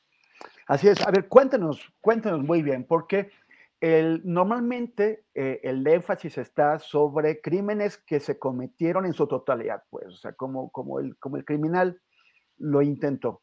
Crímenes contra las mujeres en donde se eh, eh, ataca a una mujer, se agreda a una mujer, precisamente por, por su condición de, de género, de, de, ser mujer, como parte de todas estas expresiones de, de machismo milenario que siguen tan, tan presentes en nuestra cultura.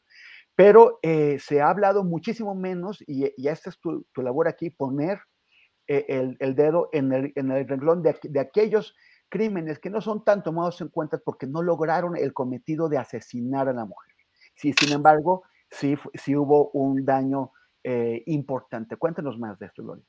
Exacto, precisamente, desafortunadamente en México se toman en cuenta una vez que los asesinatos son consumados, es decir, una vez que una mujer pierde la vida, son contabilizados de manera muy fríamente los feminicidios, que es un problema sistemático que se vive en el país, pero desafortunadamente lo que no se cuenta, de lo que no se habla, es de las mujeres que sobreviven a estas agresiones de violencia extrema, ¿no? Estoy hablando de apuñalamientos, eh, de golpes, de ataques incluso químicos o con ácido, como ya hemos visto eh, diferentes eh, víctimas que se están movilizando para que se reconozcan estas violencias.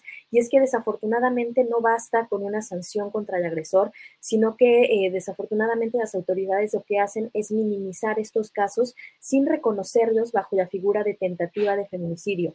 Si bien sabemos que el feminicidio existe desde hace algunos años y de por sí es difícil que se concrete una investigación bajo la figura de feminicidio, por un intento de feminicidio lo es mucho más, ya que usualmente las autoridades lo llegan a reclasificar como lesiones dolosas o violencia familiar y esto lo que hace es que se, se aminora, se, se rebaja la eh, sentencia que pueda tener el agresor, además de que no se otorgan medidas de protección a las mujeres víctimas de violencia y, por ejemplo, el agresor no tiene la posibilidad de eh, ser eh, detenido bajo prisión preventiva justificada, como en la figura de feminicidio, lo que hace que las víctimas se encuentren en un, en un constante riesgo de, de, poder vivir una segunda o una tercera agresión y que con ello se derive a consumarse este feminicidio, ¿no? Lo que nosotros estamos revelando con esta investigación que fue publicada en mayo de 2021, pero que hemos publicado diversas eh, actualizaciones de información de lo que están dejando de contar las autoridades,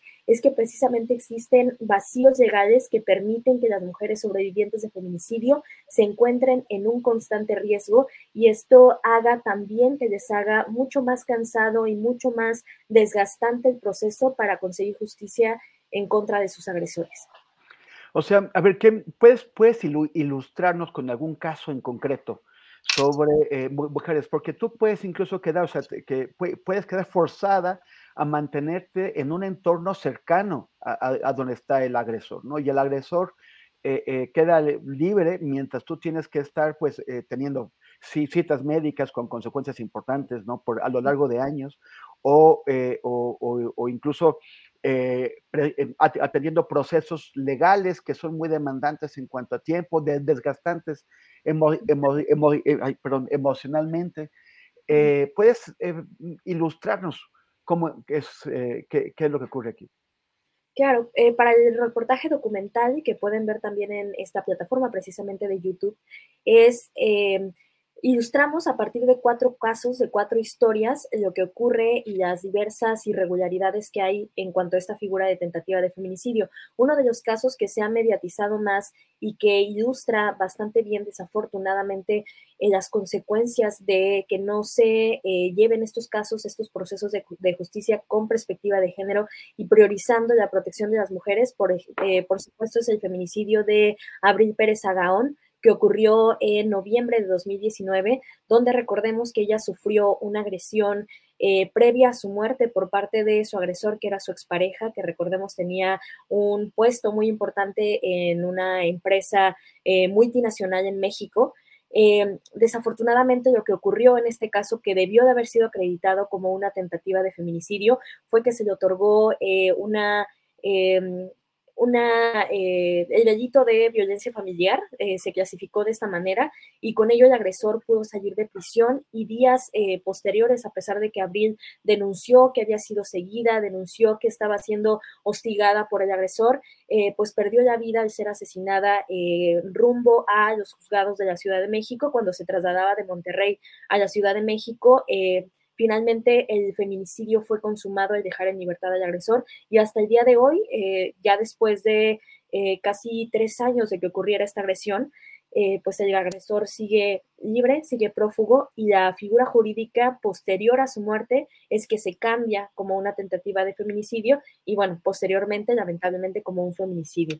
Otra de las historias que revelamos en este reportaje, por ejemplo, es la de Jason Amaya, que es una mujer sobreviviente en el estado de Campeche que eh, sobrevivió a un ataque de extrema violencia de 37 puñaladas en todo su cuerpo y que esto, por supuesto, la dejó con lesiones sumamente graves que hasta el día de hoy mantiene en su salud eh, física, pero desafortunadamente, a pesar de que existe una sentencia condenatoria en contra del agresor y que fue por este caso que se incluyó la figura jurídica de tentativa de feminicidio en las leyes de Campeche, el agresor sigue libre y desafortunadamente ella no ha tenido una reparación integral del daño, lo que le impide poder eh, tener una este, reparación económica para poder acceder a servicios de salud y con esto, pues por supuesto, recuperar eh, su, eh, su, vida como, como antes la, la tenía este, de manera económica, de manera emocional, incluso familiar con sus hijos. Este hecho de violencia le cambió drásticamente la vida y ahora pues no puede reponerse a pesar de que esto ocurrió ya hace casi 10 años, tenemos. ¿Cómo, em, qué, impacto? O sea, tú, llevas ya dos años trabajando, bueno, no, no trabajándolo, más tiempo trabajándolo, pero dos años presentando estos casos y actualizándolo, como has dicho. Eh, ¿qué, impacto ha, tenido esto? Eh, ¿hay, ¿Tú crees que la sociedad sí va eh, adquiriendo conciencia y sobre todo que las autoridades se están dando cuenta de que hay ahí una laguna que, está, que sigue poniendo en, en peligro las vidas de las, de las mujeres? Sí, totalmente. Me parece muy importante esta pregunta que haces porque efectivamente antes de este reportaje y antes de que se mediatizara tanto eh, la lucha de las mujeres sobrevivientes de feminicidio, no se hablaba mucho de la tentativa de feminicidio.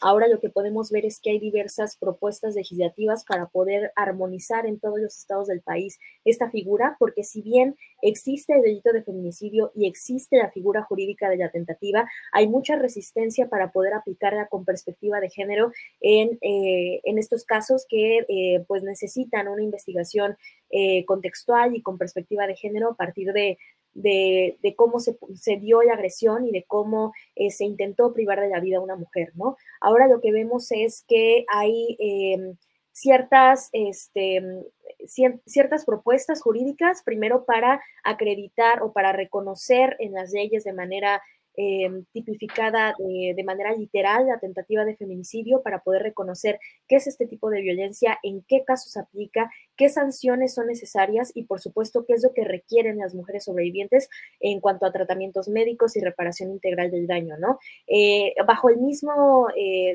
eh, bajo la misma figura también se está buscando fortalecer la tentativa de feminicidio derivada de los ataques químicos, que estas son propuestas que ha tenido, por ejemplo, la saxofonista María Elena Ríos, la Fundación Carmen Sánchez, que es fortalecer la figura jurídica de tentativa de feminicidio para que estos, estos tipos de agresiones sean eh, acreditados como una tentativa de feminicidio, pero con la utilización de sustancias químicas. Entonces es un tipo de violencia de la que se está hablando mucho más, en la que desafortunadamente ha habido un incremento de casos, pero a mi parecer también es porque ya se está usando esta figura jurídica para este, poder acreditar debidamente eh, los procesos y las sanciones al respecto de estos delitos. Y, por lo tanto ahora se está contabilizando algo que antes se, dejaba de lado o como un delito común. ¿Y qué, qué, opinas? ¿Qué nos puedes decir de la cobertura periodística de ese tipo de, delitos? ¿Tú crees que eh, en, nuestro gremio se está entendiendo mejor qué, qué, es lo que pasa, qué es lo que implica, se está eh, siendo más, más profesional al momento de tratarlos? A mi parecer sí, creo que se está hablando, se está abriendo mucho la conversación también entre periodistas y está habiendo mucho más interés en darle cobertura a estos temas, ¿no? Hay muchas colegas periodistas, principalmente mujeres, que están dando cobertura a historias eh, de injusticias, historias abandonadas respecto a este tipo de delito y también en cuanto a la violencia de género a nivel general, pero creo que también al hacer un llamado desde el periodismo es que se pueda hacer eh, un cambio también eh, fortaleciendo la voz y la lucha de las víctimas que lo han tenido por mucho tiempo, ¿no? Eh, me parece que la cobertura se está haciendo pues mucho más amplia respecto a este tema y también con mucha más ética. Em, tomando en cuenta la seguridad, por supuesto, de las víctimas. Me parece que afortunadamente no solo este, por parte de las autoridades se está volteando a ver este tema, sino también de la prensa y creo que se está haciendo eh, de una manera muy relevante para poder eh, llevar eh, con seriedad estos casos y que puedan propiciar a, que se logre justicia en ellos. Hace, hace algunos años, cuando, con, los, con mis colegas de colectivo Ojos de Perro fuimos a acompañar a, madres buscadoras en Sinaloa, eh, Birna Nereida, que, que, es la, la, mujer que los encabeza y que, y que, y que cuyo hijo fue desaparecido, y ya luego encontró los restos, nos decía, no, no esperen a que les pase. O sea, que, e, e, ella había, había sido así, que, había eh, ignorado este fenómeno hasta que le ocurrió. Y decía, no esperen a que les pase. ¿Tú, tú harías un llamado parecido? Claro que sí, yo creo que lo más importante sobre estos temas y con ello la importancia también eh, del periodismo para poder reconocerlos es que se nombre este tipo de violencias y que están ocurriendo, ¿no? Para que tal vez mucha más gente se reconozca en esta situación y pueda hacer algo al respecto. Y también, por supuesto, eh, exigirle a las autoridades que se cambien eh, legislaciones que son necesarias para mejorar o fortalecer o amparar a las mujeres en esta situación, ¿no? Em, desde mi punto de vista, eh, creo que lo más importante eh, es reconocer, es hablar, es que estos temas estén en la conversación, porque de esta forma, si se nombran, existen, y si se nombran, podemos dejar de normalizar estas situaciones, ¿no? Porque si no se nombran, si no existe una tipificación, si no existe una conversación sobre el tema, lo que pasa es que se olvidan desafortunadamente estos casos que no pueden ser eh, llevados a la justicia, ¿no? Y precisamente en esto de eh, pues evitar que nos ocurra. Yo creo que también eh, parte de la audiencia que está escuchando eh, pues esta entrevista a través de, tu espacio, Temoris, yo creo que también es difundir la información, que se sepa, que las mujeres sepan que esta figura jurídica existe, que puede ser utilizada y también que forma parte importante para la prevención de feminicidios en un país como México, que desafortunadamente es profundamente feminicida. Bueno, es el, es el espacio de Julia Astillero, que yo no sé, igual si te lo has encontrado por allá, anda también eh, de viaje por, por, por Europa, en, bueno, está en Francia y por, por allá anda, entonces igual en, un descuido te lo, te lo, te, lo encuentras. Gloria, ya para, para, para concluir nuestra conversación, eh, tu, tu, trabajo está disponible de, de, manera libre en Internet, cualquiera lo puede ver, ¿no? ¿Nos puedes eh, dar el detalle? Para que, para que quienes este, estén interesados o, interesadas te puedan seguir? Claro, este reportaje se publicó em, de, a nivel general en mayo de 2021 en diversos medios de comunicación como Proceso MX, donde actualmente eh, trabajo, La Lista, eh, Animal Político y Ruido en la Red, que hicieron también eh, diversos em, materiales respecto a este trabajo, pero el documental puede ser consultado directamente en YouTube con el nombre Las sobrevivientes olvidadas por la justicia. Está disponible, así como los datos y estadísticas que hemos publicado y actualizado eh, con el tiempo en el portal de MX, en la revista digital de MX. Ahí pueden encontrar todas las investigaciones que se han hecho respecto a este tema desde 2021. ¿Puedes volver a mencionar el nombre completo para que lo busquen tal cual poniéndolo en, la, en, la, en el cuadro de búsqueda de YouTube? Claro que sí, es Las sobrevivientes olvidadas por la justicia. De esta, eh, con este nombre eh, lo pueden eh, googlear o en su misma plataforma de YouTube y es un documental que dura menos de 30 minutos y que afortunadamente lo que me ha impactado mucho, Temoris, es que está teniendo mucha aceptación con la comunidad europea, está siendo muy impactante su publicación en estos espacios que nos han abierto las diferentes embajadas y creo que en México reconocer que estas violencias existen y que se tiene que hacer algo al respecto también es importante, ¿no? Eh, creo que con ello muchas más mujeres nos han buscado también porque se reconocen bajo esta figura, han solicitado apoyo y creo que eso es lo, lo principal, reconocer, hablar estas violencias para que se pueda hacer un cambio. Gloria Piña, muchísimas gracias por la entrevista, muchas gracias por tu, por tu trabajo, felicidades y que sigas teniendo éxito en tus, en tus presentaciones allá en Europa y las que después harás aquí en México. Claro que sí, te agradezco muchísimo el espacio. Muchas gracias, Emory. Un abrazo. Abrazo, gracias.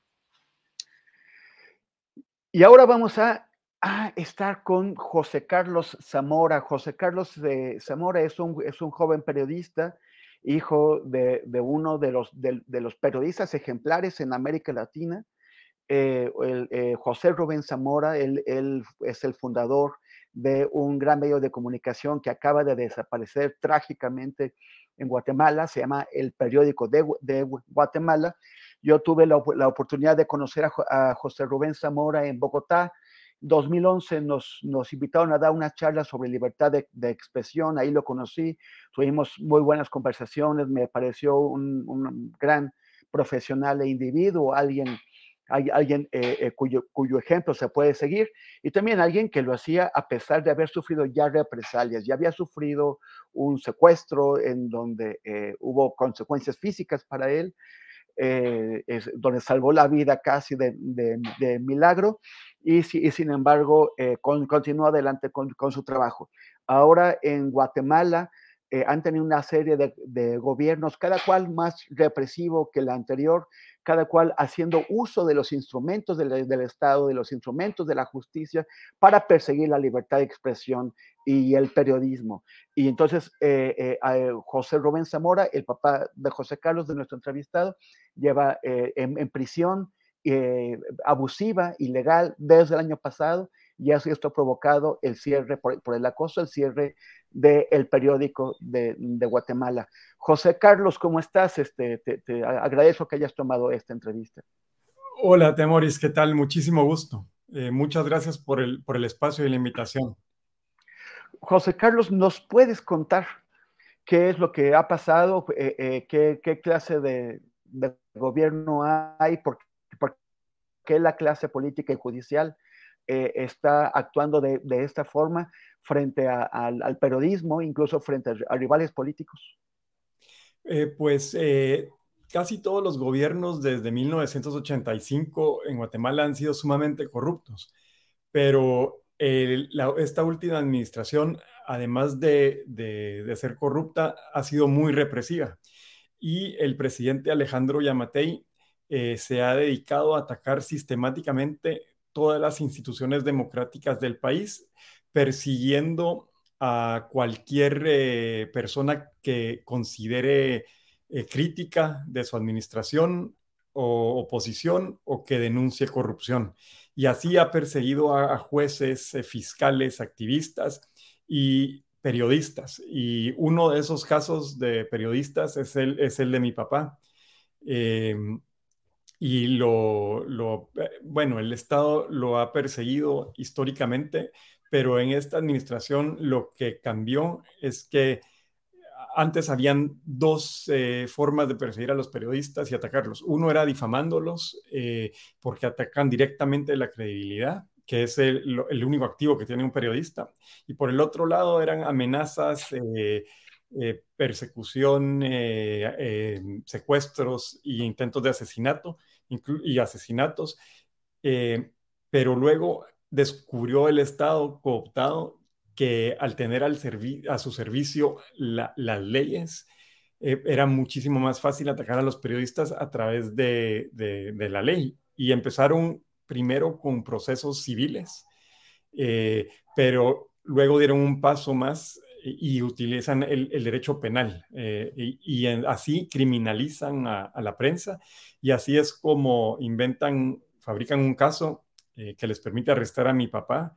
Eh, él es inocente, hoy cumple 311 días en, prisión preventiva y además de, de ese caso fabricado, lo hacen para atravesar un proceso que ha sido absolutamente una violación del debido proceso y el derecho de defensa.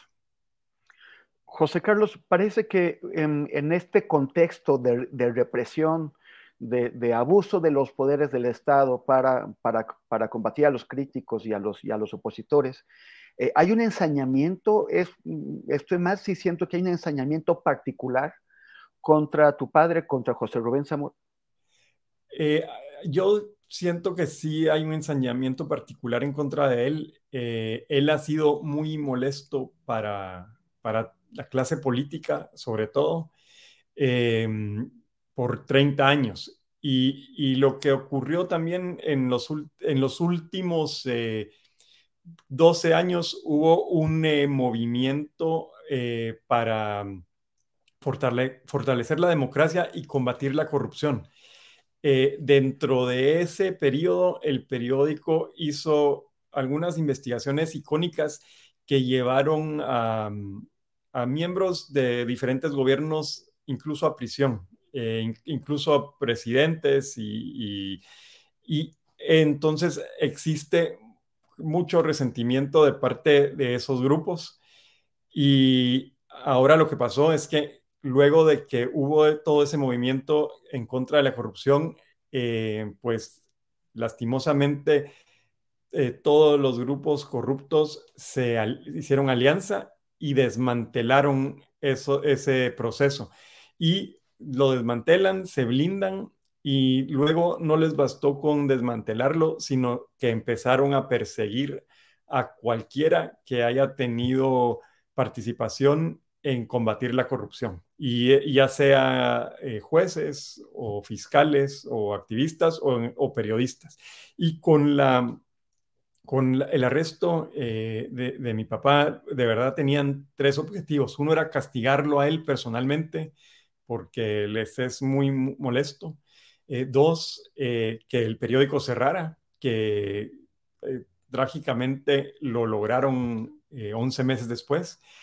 Y tres, mandarle un clarísimo mensaje a todos los periodistas en Guatemala, que en Guatemala hacer periodismo es un crimen. Así es, nuestra compañera, muy querida compañera Logons Cubillier, eh, que, es, que nos ha, apoyado mucho en nuestro colectivo, en, Ojos de Perro. Eh, está ahora en Guatemala, ha estado cubriendo eh, pues el, cierre, las, las, fotos que vimos nos las facilitó ella, son fotos de las oficinas del periódico mientras están pues ya vaciándolas porque, porque se están retirando. Es lo que, e, ese es el último ejemplar del periódico de, de, de Guatemala y, bueno, pues es una pena porque es un esfuerzo de, de muchos años por darle a Guatemala un periodismo de alta calidad, un periodismo combativo, crítico, y, bueno, pues es, siempre es una, pena que además que, que, los, que los truanes se salgan con la suya. Eh, José Carlos, bueno, y también quiero decir que Logan me, me, facilitó el contacto con, contigo, que, que yo agradezco mucho. Eh, José Carlos, ¿qué sigue adelante? ¿Qué perspectivas tiene el proceso judicial contra tu padre y qué va a pasar eh, con, el periódico? Eh, pues el periódico, de, verdaderamente trágicamente para, para el equipo y, para mi papá, en la familia y sobre todo para el país, pues dejó de, de publicar el 15 de mayo. y ahora todo el equipo se, fue y ahora solo queda un pequeñísimo equipo de finanzas que mientras la empresa termina de cumplir con todas sus obligaciones financieras, eh, que es un gran reto dentro de este contexto. Eh, y luego, en términos del, proceso en contra de mi papá, pues eh, el 14 de, de, junio es la última audiencia del primer proceso, porque también lo que hicieron es que le, han ido creando procesos adicionales a él y a algunos periodistas del periódico. Eh, pero el primer proceso termina el 14 de junio y es donde se dictará sentencia. Lo que esperamos en base a cómo ha sido el proceso hasta ahora es una condena. Eh, el Ministerio Público eh, pidió 40 años de prisión para, para mi papá que es eh, excesivo y es, es una petición verdaderamente ridícula. En algunos de los casos más grandes de corrupción de Guatemala históricamente estaban totalmente documentados con, con pruebas, con, con dinero, con jets, helicópteros, mansiones. lo más que ha pedido el Ministerio Público son 30 años y, en este caso piden 40 y en algunos de los delitos piden que se duplique eh, la pena eh, y, la razón por la que piden que se duplique la pena es por, por menosprecio a la autoridad. algo que ni es delito ni, ni existe en ningún código.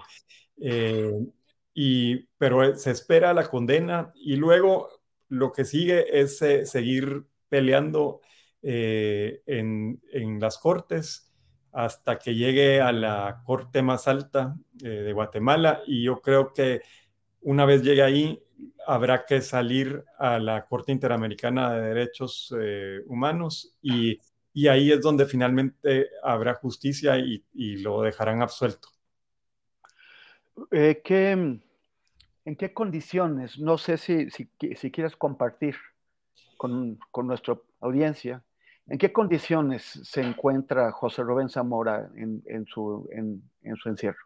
Pues en general eh, tiene buen ánimo, está relativamente bien de salud, ha perdido mucho peso, eh, pero como todo este proceso ha, sido increíble, porque lo que hablabas de la hazaña ha sido un proceso con el que han buscado castigarlo y humillarlo y lincharlo públicamente. Eh, dentro de eso mismo lo tienen aislado eh, en una pequeña celda que es bastante rústica, que está ahora muchísimo más limpia bueno, gracias a, él y a mi mamá de cuando llegó, pero es eh, muy, muy eh, eh, precaria y ahí solo tiene una, una cama, su baño y tiene libros y una libreta y un lapicero. Eso es todo lo que tiene. Es un lugar muy cerrado y oscuro. tiene una rejilla en la parte de arriba de las paredes, que son como de, dos metros, y por ahí le entra el aire y la luz.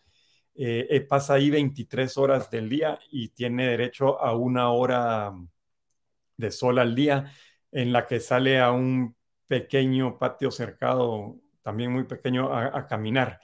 Eh, su estadía ahí también ha sido, por lo general, tiene visitas. generalmente la, la, persona que más lo visita es mi mamá, que va martes y sábados. Eh, que son los días de visita, y le lleva comida.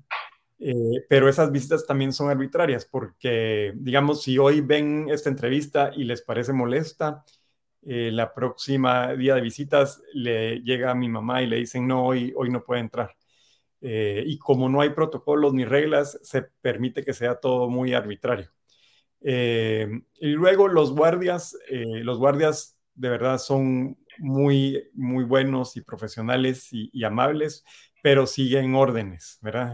Eh, y, y, también si, si en los momentos, mi papá, usted lo conoció, él se lleva bien con los guardias, eh, eh, en los momentos que ven que tienen amistad con ellos, se los cambian.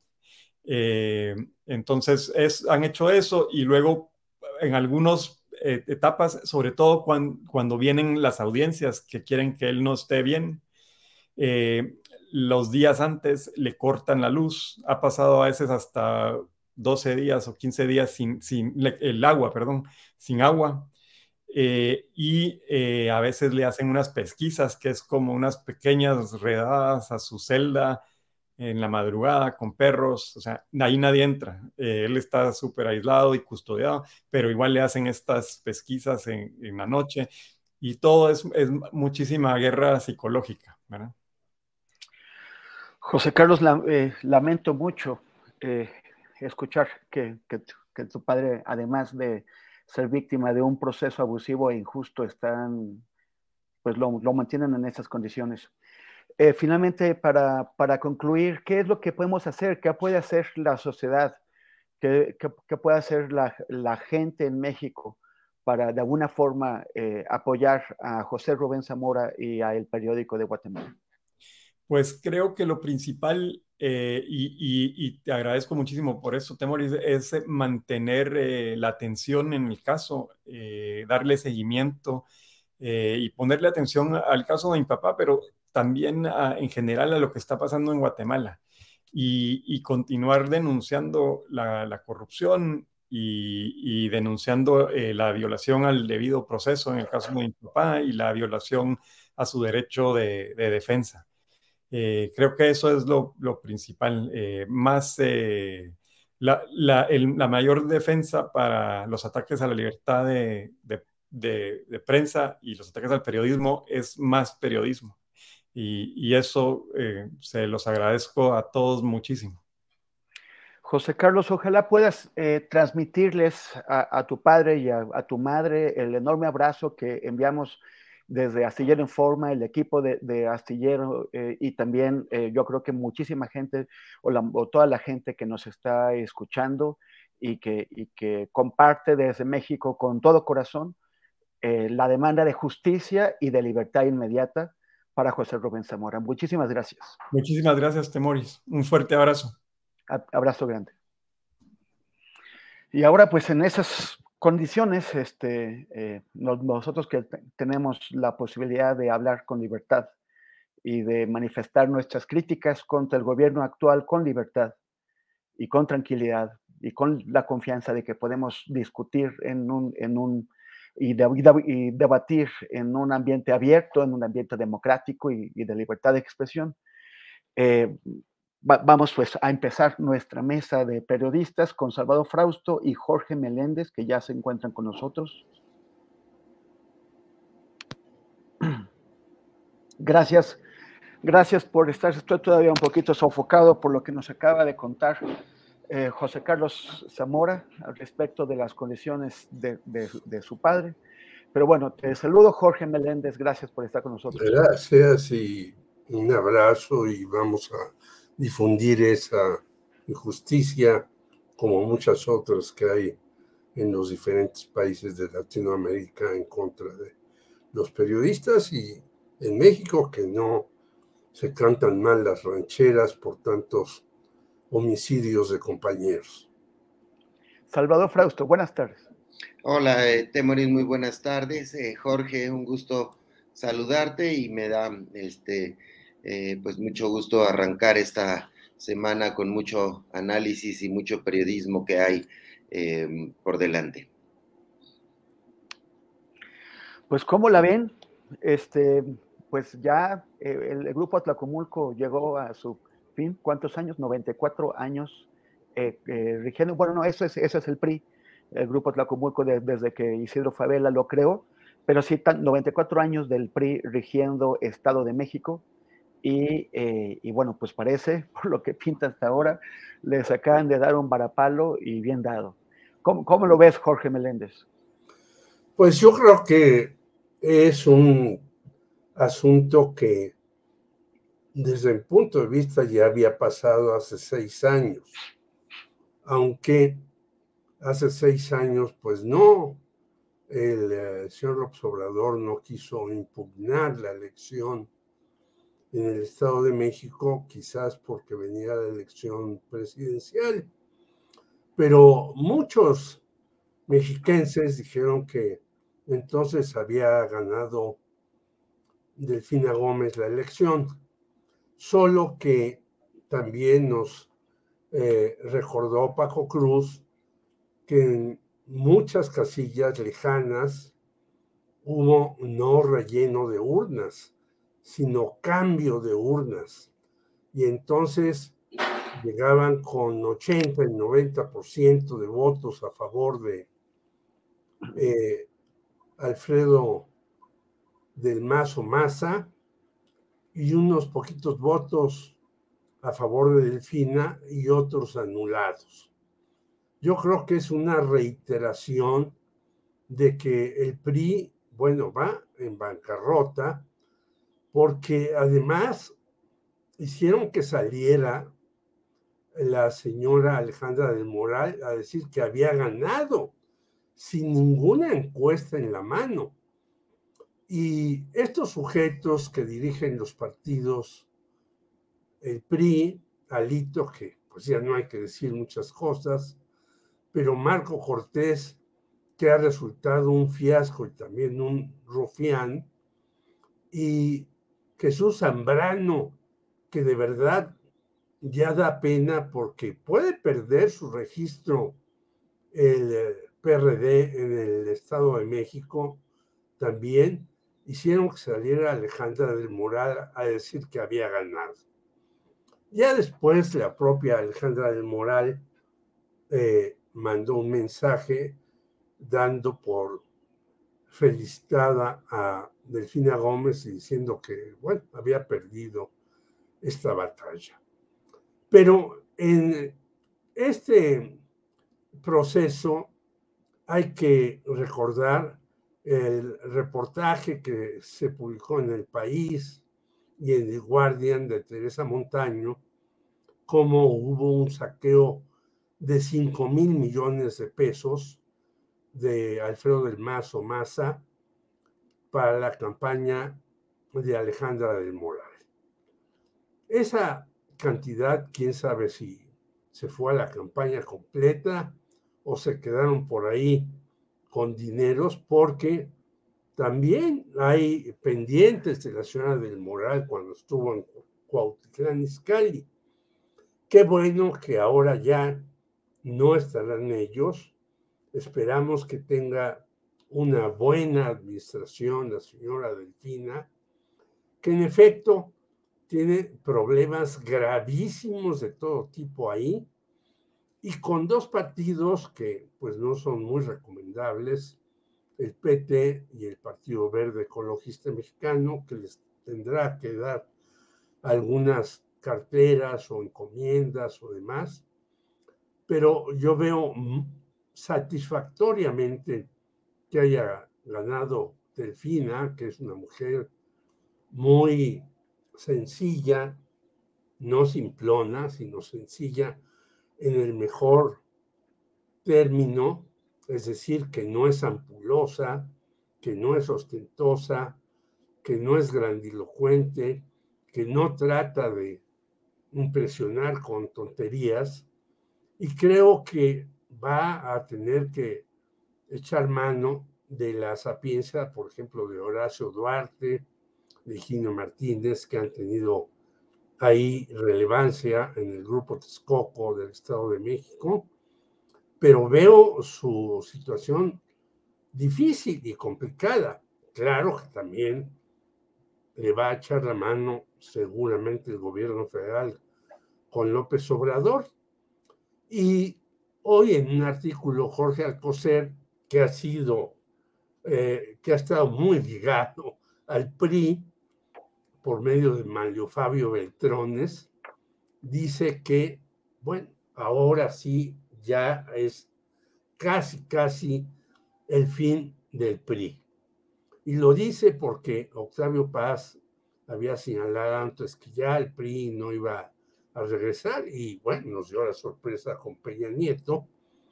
Pero ahora en los dos estados donde tiene la gubernatura el PRI, que es Durango y Coahuila, tiene el 4% de los votos nacionales. O sea que tendrá una situación terrible. ¿Qué va a pasar en esa famosa alianza PAN-PRI-PRD? Es para mí una incógnita. Yo creo que el PAN, que además aportó solamente el 11% de la votación en el Estado de México, el PAN que tenía un famoso cinturón azul y que en, varias, eh, en varios municipios, Ixtlahuacan, uno de ellos, eh, hay una militancia priista grande, ni siquiera ellos fueron a votar. Es decir, ni siquiera los panistas creen en esas alianzas. Por lo tanto, vamos a ver una serie de nuevas situaciones y se fortalece Morena, aunque quién sabe qué vaya a ocurrir. Claro, Claudia Sheinbaum estuvo a cargo de esa eh, elección, tendrá una mayor significación en estos días, pero vamos a ver qué dice hoy el señor Marcelo Ebrard de cómo quiere que venga las encuestas y la definición en Morena para el 2024. Salvador Frausto, mira lo que acaba de, plantear Jorge Meléndez. Sobre los panistas, que los panistas pues están incómodos, ¿no? El, yo que acabo de hacer nada más como un ejercicio breve, hace rato publiqué, hice unos posts en, redes sociales, porque comparé los, los, votos de la última elección estatal en, en, el Estado de México en el 2021, cuando eligieron con Congreso local y, ayuntamientos, y la, y la isla de ahora. Y hay, eh, los, los periodistas fueron a votar más, o sea, hubo un 5% más de votos del PRI porque tenían candidata priista. 5% más, más de votos. Los panistas dejaron de votar en 15%. Hubo 15% menos votos del PAN en esta elección que la del 21. Y los periodistas, pues, fueron menos en 20, o sea, casi en 22%. Casi uno de cuatro periodistas se quedó en su casa o votó por otro partido o hizo otra cosa pero, eh, o sea, no, no hubo una gran convicción de los panistas y los, y los periodistas que toda la vida se han enfrentado al PRI, o sea, es una cualificación casi identitaria ser panista en el Estado de México y ya estar en contra del PRI. Ahora les piden que voten por el PRI. Tuvieron que escoger entre Morena y, y, y el PRI. Y algo parecido pasa con los, con los periodistas. ¿Tú qué, qué Em, lecciones extraes de esto rumbo al año que viene? E, ¿Esta coalición sigue, sigue siendo viable, esta coalición opositora? ¿O ahora se están viendo cuáles son sus límites y que no suma tanto como resta? Sí, yo veo que hay este, lecciones para todos en estos eh, comicios del 2023, eh, que una vez terminados, pues arranca eh, formalmente una etapa decisiva en la sucesión presidencial y es una etapa decisiva porque eh, es muy probable, como han señalado algunos analistas como Jorge Cepeda Patterson, que eh, las encuestas que realice Morena entre agosto y noviembre, eh, pues de ahí surja el nombre del próximo o la próxima presidenta em, de la República. Esta circunstancia inédita ante una oposición tan débil, pues le deja lecciones a, todos. Me parece que la lección para la alianza integrada por PRI, PAN, PRD va a ser una lección híbrida. Es decir, mientras en el Estado de México eh, el PRI salió a votar menos que en otras elecciones, el PAN eh, salió a votar mucho menos que en otras elecciones, el PRD prácticamente se coloca este, eh, al borde de perder el registro local según las últimas mediciones, falta hacer el recuento final, pero estaba en 2.90 y tantos, entonces se queda a décimas eh, probablemente de tener el registro en el Estado de México. Va a ser una elección híbrida porque eh, en algunas regiones del país depende del candidato, pueden obtener algunas ganancias. En el caso mm, del Estado de México es probable que el, que el PRI le estorbe al PAN en ciertas regiones. Yo veo cada vez más una reflexión del lado de los panistas de eh, hacerse eh, a un lado, de hacerle fuchi al PRI, eh, de no cargar con sus negativos y de buscar candidatos que pudieran atraer a su propio electorado y a cierto electorado ciudadano que simpatizaran con una opción em, panista. Eso por un lado. pero por otra parte, en Coahuila, en ciertos estados del norte del país, em, el PAN y el PRI sí podrían eh, jugar eh, juntos. Les ha funcionado esa alianza en Coahuila, les funcionó en Durango también en años recientes. Entonces podrían ellos Em, tener una estrategia híbrida de ir en algunos estados juntos e ir separados en algunos otros eh, estados. Y la gran lección para Morena es que si va unida la coalición em, del movimiento obradorista, eh, pues obtienen un triunfo em, fuerte, holgado en el Estado de México, será por ocho, por nueve puntos el triunfo de la coalición de Morena, el PT y el Partido Verde, y me parece que por ahí eh, puede haber una jugada interesante, pero también tienen la pésima lección que les deja Coahuila, que deciden ir por separado y que tienen unos resultados tremendos. Los arrolló Manolo Jiménez de la coalición de PRI-PAN-PRD, eh, arrolló eh, vergonzosamente con más del 30% a la coalición gobernante o del movimiento obradorista. Entonces las lecciones para el caso de Morena es eh, ir juntos eh, en esa coalición eh, les reditúa dividendos. Y en el caso de ir eh, separados, es desastroso. destacaría por último algunos datos interesantes. Delfina obtuvo más millones de votos que Erubiel Ávila, que tuvo 3 millones en el 2011, y Delfín está un poco por encima de esa cantidad de votos, así que eh, conquistó una buena cantidad de, simpatizantes porque Erubiel tenía esa votación eh, récord de este siglo, de tener una votación arrolladora, en ese caso ganó con más del sesenta y tantos por ciento, y la otra es el PRI totalmente desdibujado, porque eh, estos dos estados que, eh, conserva en alianza, eh, Durango y Coahuila, tienen nada más 4.3 millones de, habitantes frente a Movimiento Ciudadano, que como publicamos hoy en un reportaje de en Milenio de un periodista llamado Temoris Greco, no lo ubico muy, muy bien, pero este, no, creo que ustedes a lo mejor lo conocen. Em, el Movimiento Ciudadano tiene 14 millones de votos, eh, eh, contando a los habitantes que gobierna con Jalisco y Nuevo León.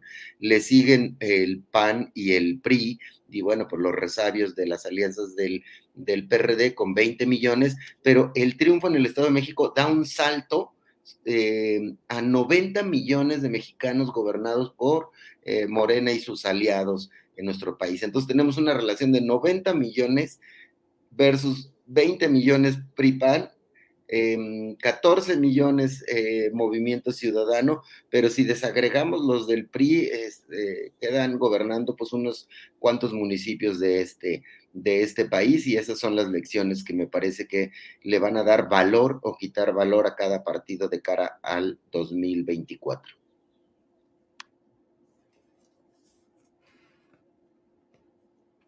Traes el, tele, Jorge, las encuestas nos cumplieron. O sea, creo que sí lograron apuntar con claridad a quién iba a ganar pero no con los números que, se pensaba. Eh, en, el, caso del, Estado de México, todas, eh, o, sea, todas las más o menos serias, había unas que, eran como de, encuestas patito que estaba empleando Alejandra del Moral, pero eh, todas apuntaban a, entre 10 y 20 puntos de, diferencia y finalmente queda a poco arriba de, 8 puntos, entre 8 y 9 puntos. Y en el en Coahuila no ponían una victoria tan holgada de, Manolo Jiménez. ¿Qué, qué, es lo que pasó aquí? Yo creo que las encuestas, como siempre, no cumplieron. Pocas son las que anotaron eso. Uh, Federico le saca hoy un artículo diciendo que ellos, el, otra más, eh, eh, preveían eso, incluso preveían más, 10%, algunas, eh, como del Universal, pues se fueron muy arriba, incluso el financiero. Ninguno de estos periódicos, por cierto, sacó lo de Teresa Montaño, lo ocultaron porque de verdad tremendo que haya una estafa maestra nueva de 5 mil millones de pesos que se hizo en la administración de Alfredo del Maza, Mazo. Eh, eh, creo que este señor, igual que los otros, hicieron lo mismo, quizás no le metieron tanto. Entonces, las encuestas quedan a deber. Y ahora que estaba hablando mi compañero Salvador Frausto, yo digo, Coahuila también no es porque no haya habido alianza, sino el señor Guadiana de verdad es impresentable. Ya lo hemos visto en el caso de senadores como Lili Telles, como Germán Martínez, y ahora metieron a este señor Guadiana también allá en Coahuila. Y saliendo de votar el señor Guadiana, casi, casi dijo, pues yo ya voy a renunciar como senador y me voy a dedicar a mis negocios. Entonces, también ahí Morena a pesar de los números correctos y precisos que nos da Salvador, tienen que pensar en, el candidato, tienen que pensar en la unidad, tienen que pensar en cómo empezar a resolver una serie de problemas que hay en el país que hacen que la gente no salga a votar. Es que realmente es escandaloso eh, una serie de cuestiones que estamos viviendo en México, entre ellas la violencia y la corrupción. Yo digo, después de los que empezaron a meter a la cárcel, bueno, la señora Rosario Robles salió, este, que no se le, eh, se descubrió nada. Si ella fue la que hizo la estafa maestra en el Estado de México con Alfredo del Mazo Maza. Entonces, eh, la Fiscalía General de la República, pues quién sabe en dónde está. Ya hemos hablado miles de veces sobre eso. ¿A quién más han metido a la cárcel? Los hoy están entre eh, que sale o no sale, que el dinero y demás. Es decir, hay una situación también terrible en eso, entre el nombramiento de estas personas por parte de Morena incluso, hay personas impresentables como candidatos de Morena y hay un también un rechazo de Morena a quien le hace alguna crítica. Y yo creo que eso es indebido. Yo creo que los periodistas estamos para hacer las críticas y no queremos que nos aplaudan. Pero también, si hacemos las críticas, después somos llevados a las mañaneras a que nos eh, eh, digan cosas como una señora que estuvo en una mañanera diciendo que yo voy a hacer un eh, documental con Enrique Krause para el 2024 para desbarrancar a López Obrador, lo cual es una locura total, porque bueno, quienes me han leído, yo he tenido eh, diferencias con Enrique Krause de frente en los periódicos y demás. Entonces, yo creo que hay muchas cosas que corregir, aunque eh, Morena piensa que ya tiene en la bolsa el 2024. Gracias, gracias Jorge. Salvador Frausto, em, la, coincidencia en las encuestas, o sea, siempre las, las encuestas son sospechosas de haber, eh, de, tratar de generar la, impresión de que el apoyo por, por, López Obrador o por candidatos y partidos que lo apoyan no es, no es tanto, o sea, tratan de minimizarlo. Sin embargo, ahora el consenso de las encuestas indicaba resultados que fueron, eh, o sea, los, eh, que, fueron mayores a los que realmente tuvimos. O sea, estas, estas diferencias, tanto en el Estado de México como en Coahuila, eh, los candidatos de la 4T tuvieron menor apoyo que el estimado por el promedio de las, de las, encuestas. Entonces, ¿qué es lo que está pasando ahí? La, la, la, idea de, encuestadoras pro sistema, pro PRIAN, eh, eh, es falsa o han cambiado de opinión o simplemente no saben hacer su chamba. A, mí me parece que marcaron las, eh, las encuestas, pues como vemos, marcaron las tendencias que se confirmaron en las urnas, es decir, prácticamente todas las encuestas daban ganadora a Delfina Gómez, pero por un margen mayor, salvo me parece que la encuesta de reforma se acerca al resultado que realmente ocurrió. Y igual que hace mm, eh, seis años también fallaron las, eh, las encuestas en el caso del Estado eh, de México, pero hubo en aquella ocasión las del financiero, fueron mm, las más asertivas. Y en el caso de Coahuila fallaron por muchísimos puntos, pero marcaron la tendencia. Todas traían a Manolo Jiménez como ganador, pero no de manera tan, tan aplastante. Me parece que uno de los posibles factores y que eh, seguramente lo explicarán los propios encuestadores, es em, la capacidad de movilización que tuvieron el PRI, sobre todo el PRI en, Coahuila, y, eh, y, me parece que en el caso del Estado de México, la capacidad de movilización de, Morena no fue eh, la, que se esperaba y que finalmente pues, se, arrebata un triunfo histórico al, al, PRI, digamos, tenía 94 años en el poder. Si no lo detienen eh, Delfín en este momento, em, el PRI hubiera cumplido un ciclo en el poder.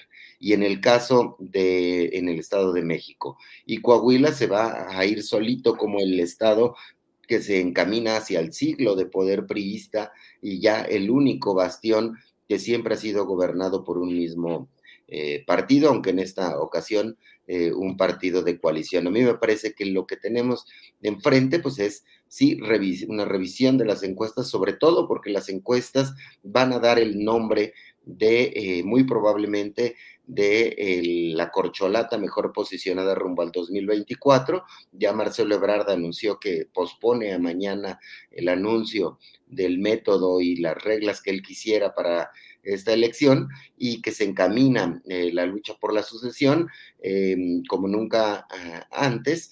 Eh, ya de manera muy clara entre dos contendientes, entre Claudia Sheinbaum y Marcelo Ebrard.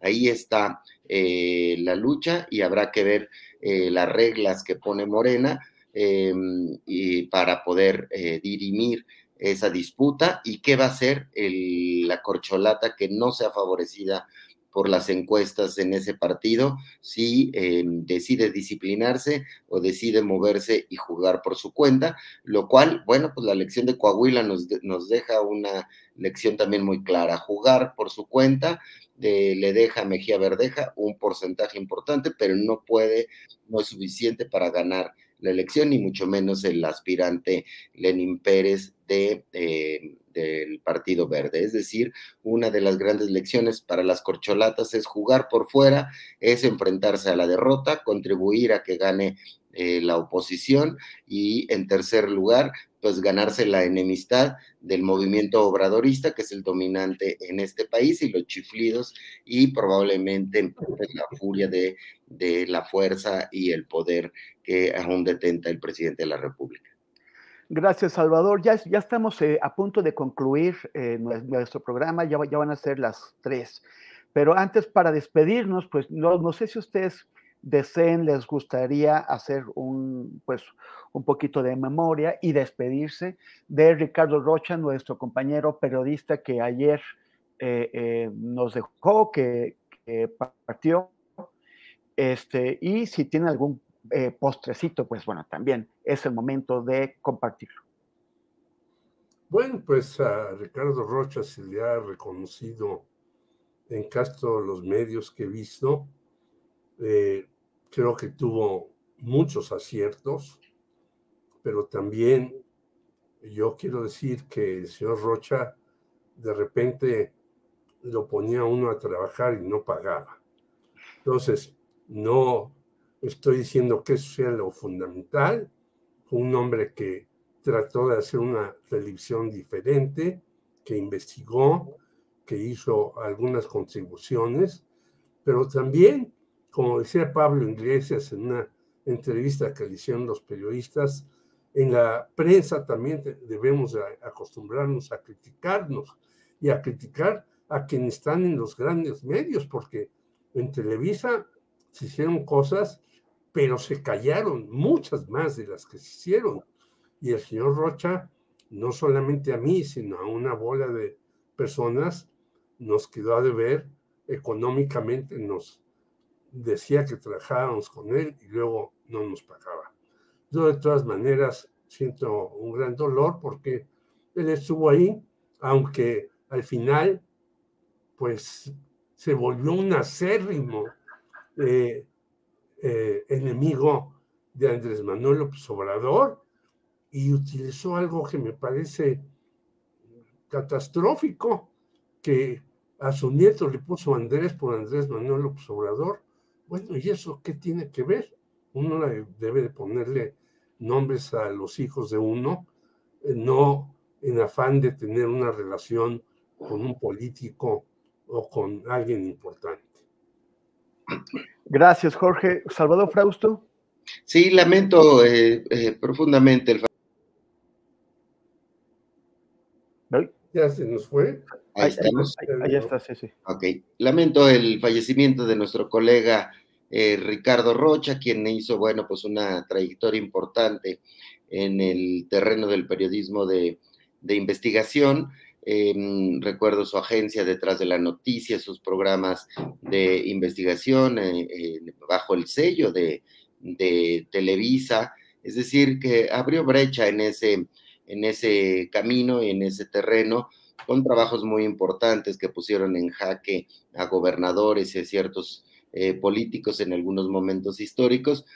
Tuve la fortuna de, también de, de, conocerlo y de expresarle que Em, en buena medida la influencia de mirarlo eh, desarrollar trabajo de investigación me motivó a dedicarme a este oficio eh, y tuve la, fortuna de podérselo expresar y, y, bueno, pues nunca trabajé directamente con él, pero pues sin duda hay un legado importante y es un vacío que deja en este, en este espacio, en los espacios periodísticos, un hombre pues con luces y con eh, sombras como todos los eh, seres humanos, como todos los periodistas, pero sin duda pues bueno, pues deja un, un vacío importante y eh, pues llama la atención, como bien dice Jorge, que fue cercano, incluso amigo del presidente Andrés Manuel López Obrador y al, si al final de su época como periodista, pues fue muy crítico de, López Obrador, eh, Ricardo Rocha. Pero bueno, pues lamento eh, su fallecimiento y mando mis condolencias a su familia y a la gente cercana de, Ricardo. Y bueno, pues eso, eh, tenemos esta semana pues mucho trabajo que hacer con el análisis de los datos electorales, que eso es lo que nos emociona y, este, y lo vamos a estar publicando en Milenio y comentando en los espacios periodísticos a nuestra disposición. Muchas gracias, Salvador. Muchas gracias, Jorge Meléndez. Así nos despedimos de, Ricardo Rocha y de esta mesa por el día de hoy. Gracias por su participación. Mm, gracias, que la pasen bien. Y ahora vamos de regreso con Adriana Buentello para despedir el programa. Igual tiene algo de información de lo que ha estado saliendo mientras estábamos charlando. ¿Qué tal, Adriana? Pues ya para cerrar, Temoris, eh, comentar, bueno, por un lado, ya mañana se retoman estos conversatorios. Eh, mañana 6 de junio eh, se va a llevar a cabo el segundo conversatorio de, en la Cámara de Diputados a las 11 de la mañana. el diputado Ignacio Mier Velasco, coordinador de Morena en, en la Cámara, pues dio a conocer que quienes van a estar en este conversatorio son el exministro José Ramón Cosío Díaz, y el ex legislador Eduardo Andrade Sánchez. Eh, también la asistencia destacan de la investigadora María del Pilar Hernández y el exministro Armando Hernández Cruz, la doctora Carolina Mónica Gilas y el diputado Hamlet García Maguer, que precisamente pues ha estado muy activo en este tema y eh, le dijo al propio Julio Astillero en una entrevista que él está interesado en ser precisamente integrante de la Suprema Corte de Temoris y pues de el 3 de junio, es, es decir, el sábado, antes de que se llevaran a cabo estas elecciones, hay un, eh, pues un desplegado de Morena, bueno, un mensaje de eh, Alfonso Durazo Montaño, presidente del Consejo Nacional de Morena, donde ya anuncian eh, que en esta convocatoria a los consejeras, a las consejeras y consejeros nacionales de Morena, el 11 de junio próximo, es decir, que el próximo domingo, el próximo domingo va a ser la primera sesión extraordinaria del Consejo Nacional de Morena, que se llevará a cabo de manera virtual. Va a iniciar a las 5 horas para em, realizar o empezar los trabajos a las 6 de la tarde, hora de la Ciudad de México. Y en la orden del día, por supuesto, está el registro de consejeras y consejeros eh, también pues la reflexión y propuesta para el proceso de selección del coordinador o coordinadora nacional de los comités de defensa de la cuarta transformación 2024-2030 y vamos a estar muy pendientes, Temoris, porque todo esto que está surgiendo eh, de las posturas en torno a la designación eh, de un o de una candidata rumbo al 2024, pues es lo que va a definir las próximas semanas. ya lo decía el canciller Marcelo Ebrard, que a petición de Mario Delgado, del dirigente nacional de Morena, hoy no realizó la propuesta que tenía eh, pensada, pero lo hará el día de mañana y estaremos también en espera de esa información. Pero bueno, hoy ya fue la sopita, Temoris, hace mucho calor, así que tendrá que ser una sopita fresca este, o muchas aguas frescas también, porque está tremendo, pero pues terminamos por el día de hoy, esperando también ver hoy en la noche a nuestro querido Francisco Cruz en esta videocharla, eh, hoy a las 8 de la noche, a las 9 de la noche y mañana pues una emisión más de Astillero Informa. Fantástico, Adriana, muchísimas gracias y también gracias a nuestra audiencia. Hasta mañana, buen provecho.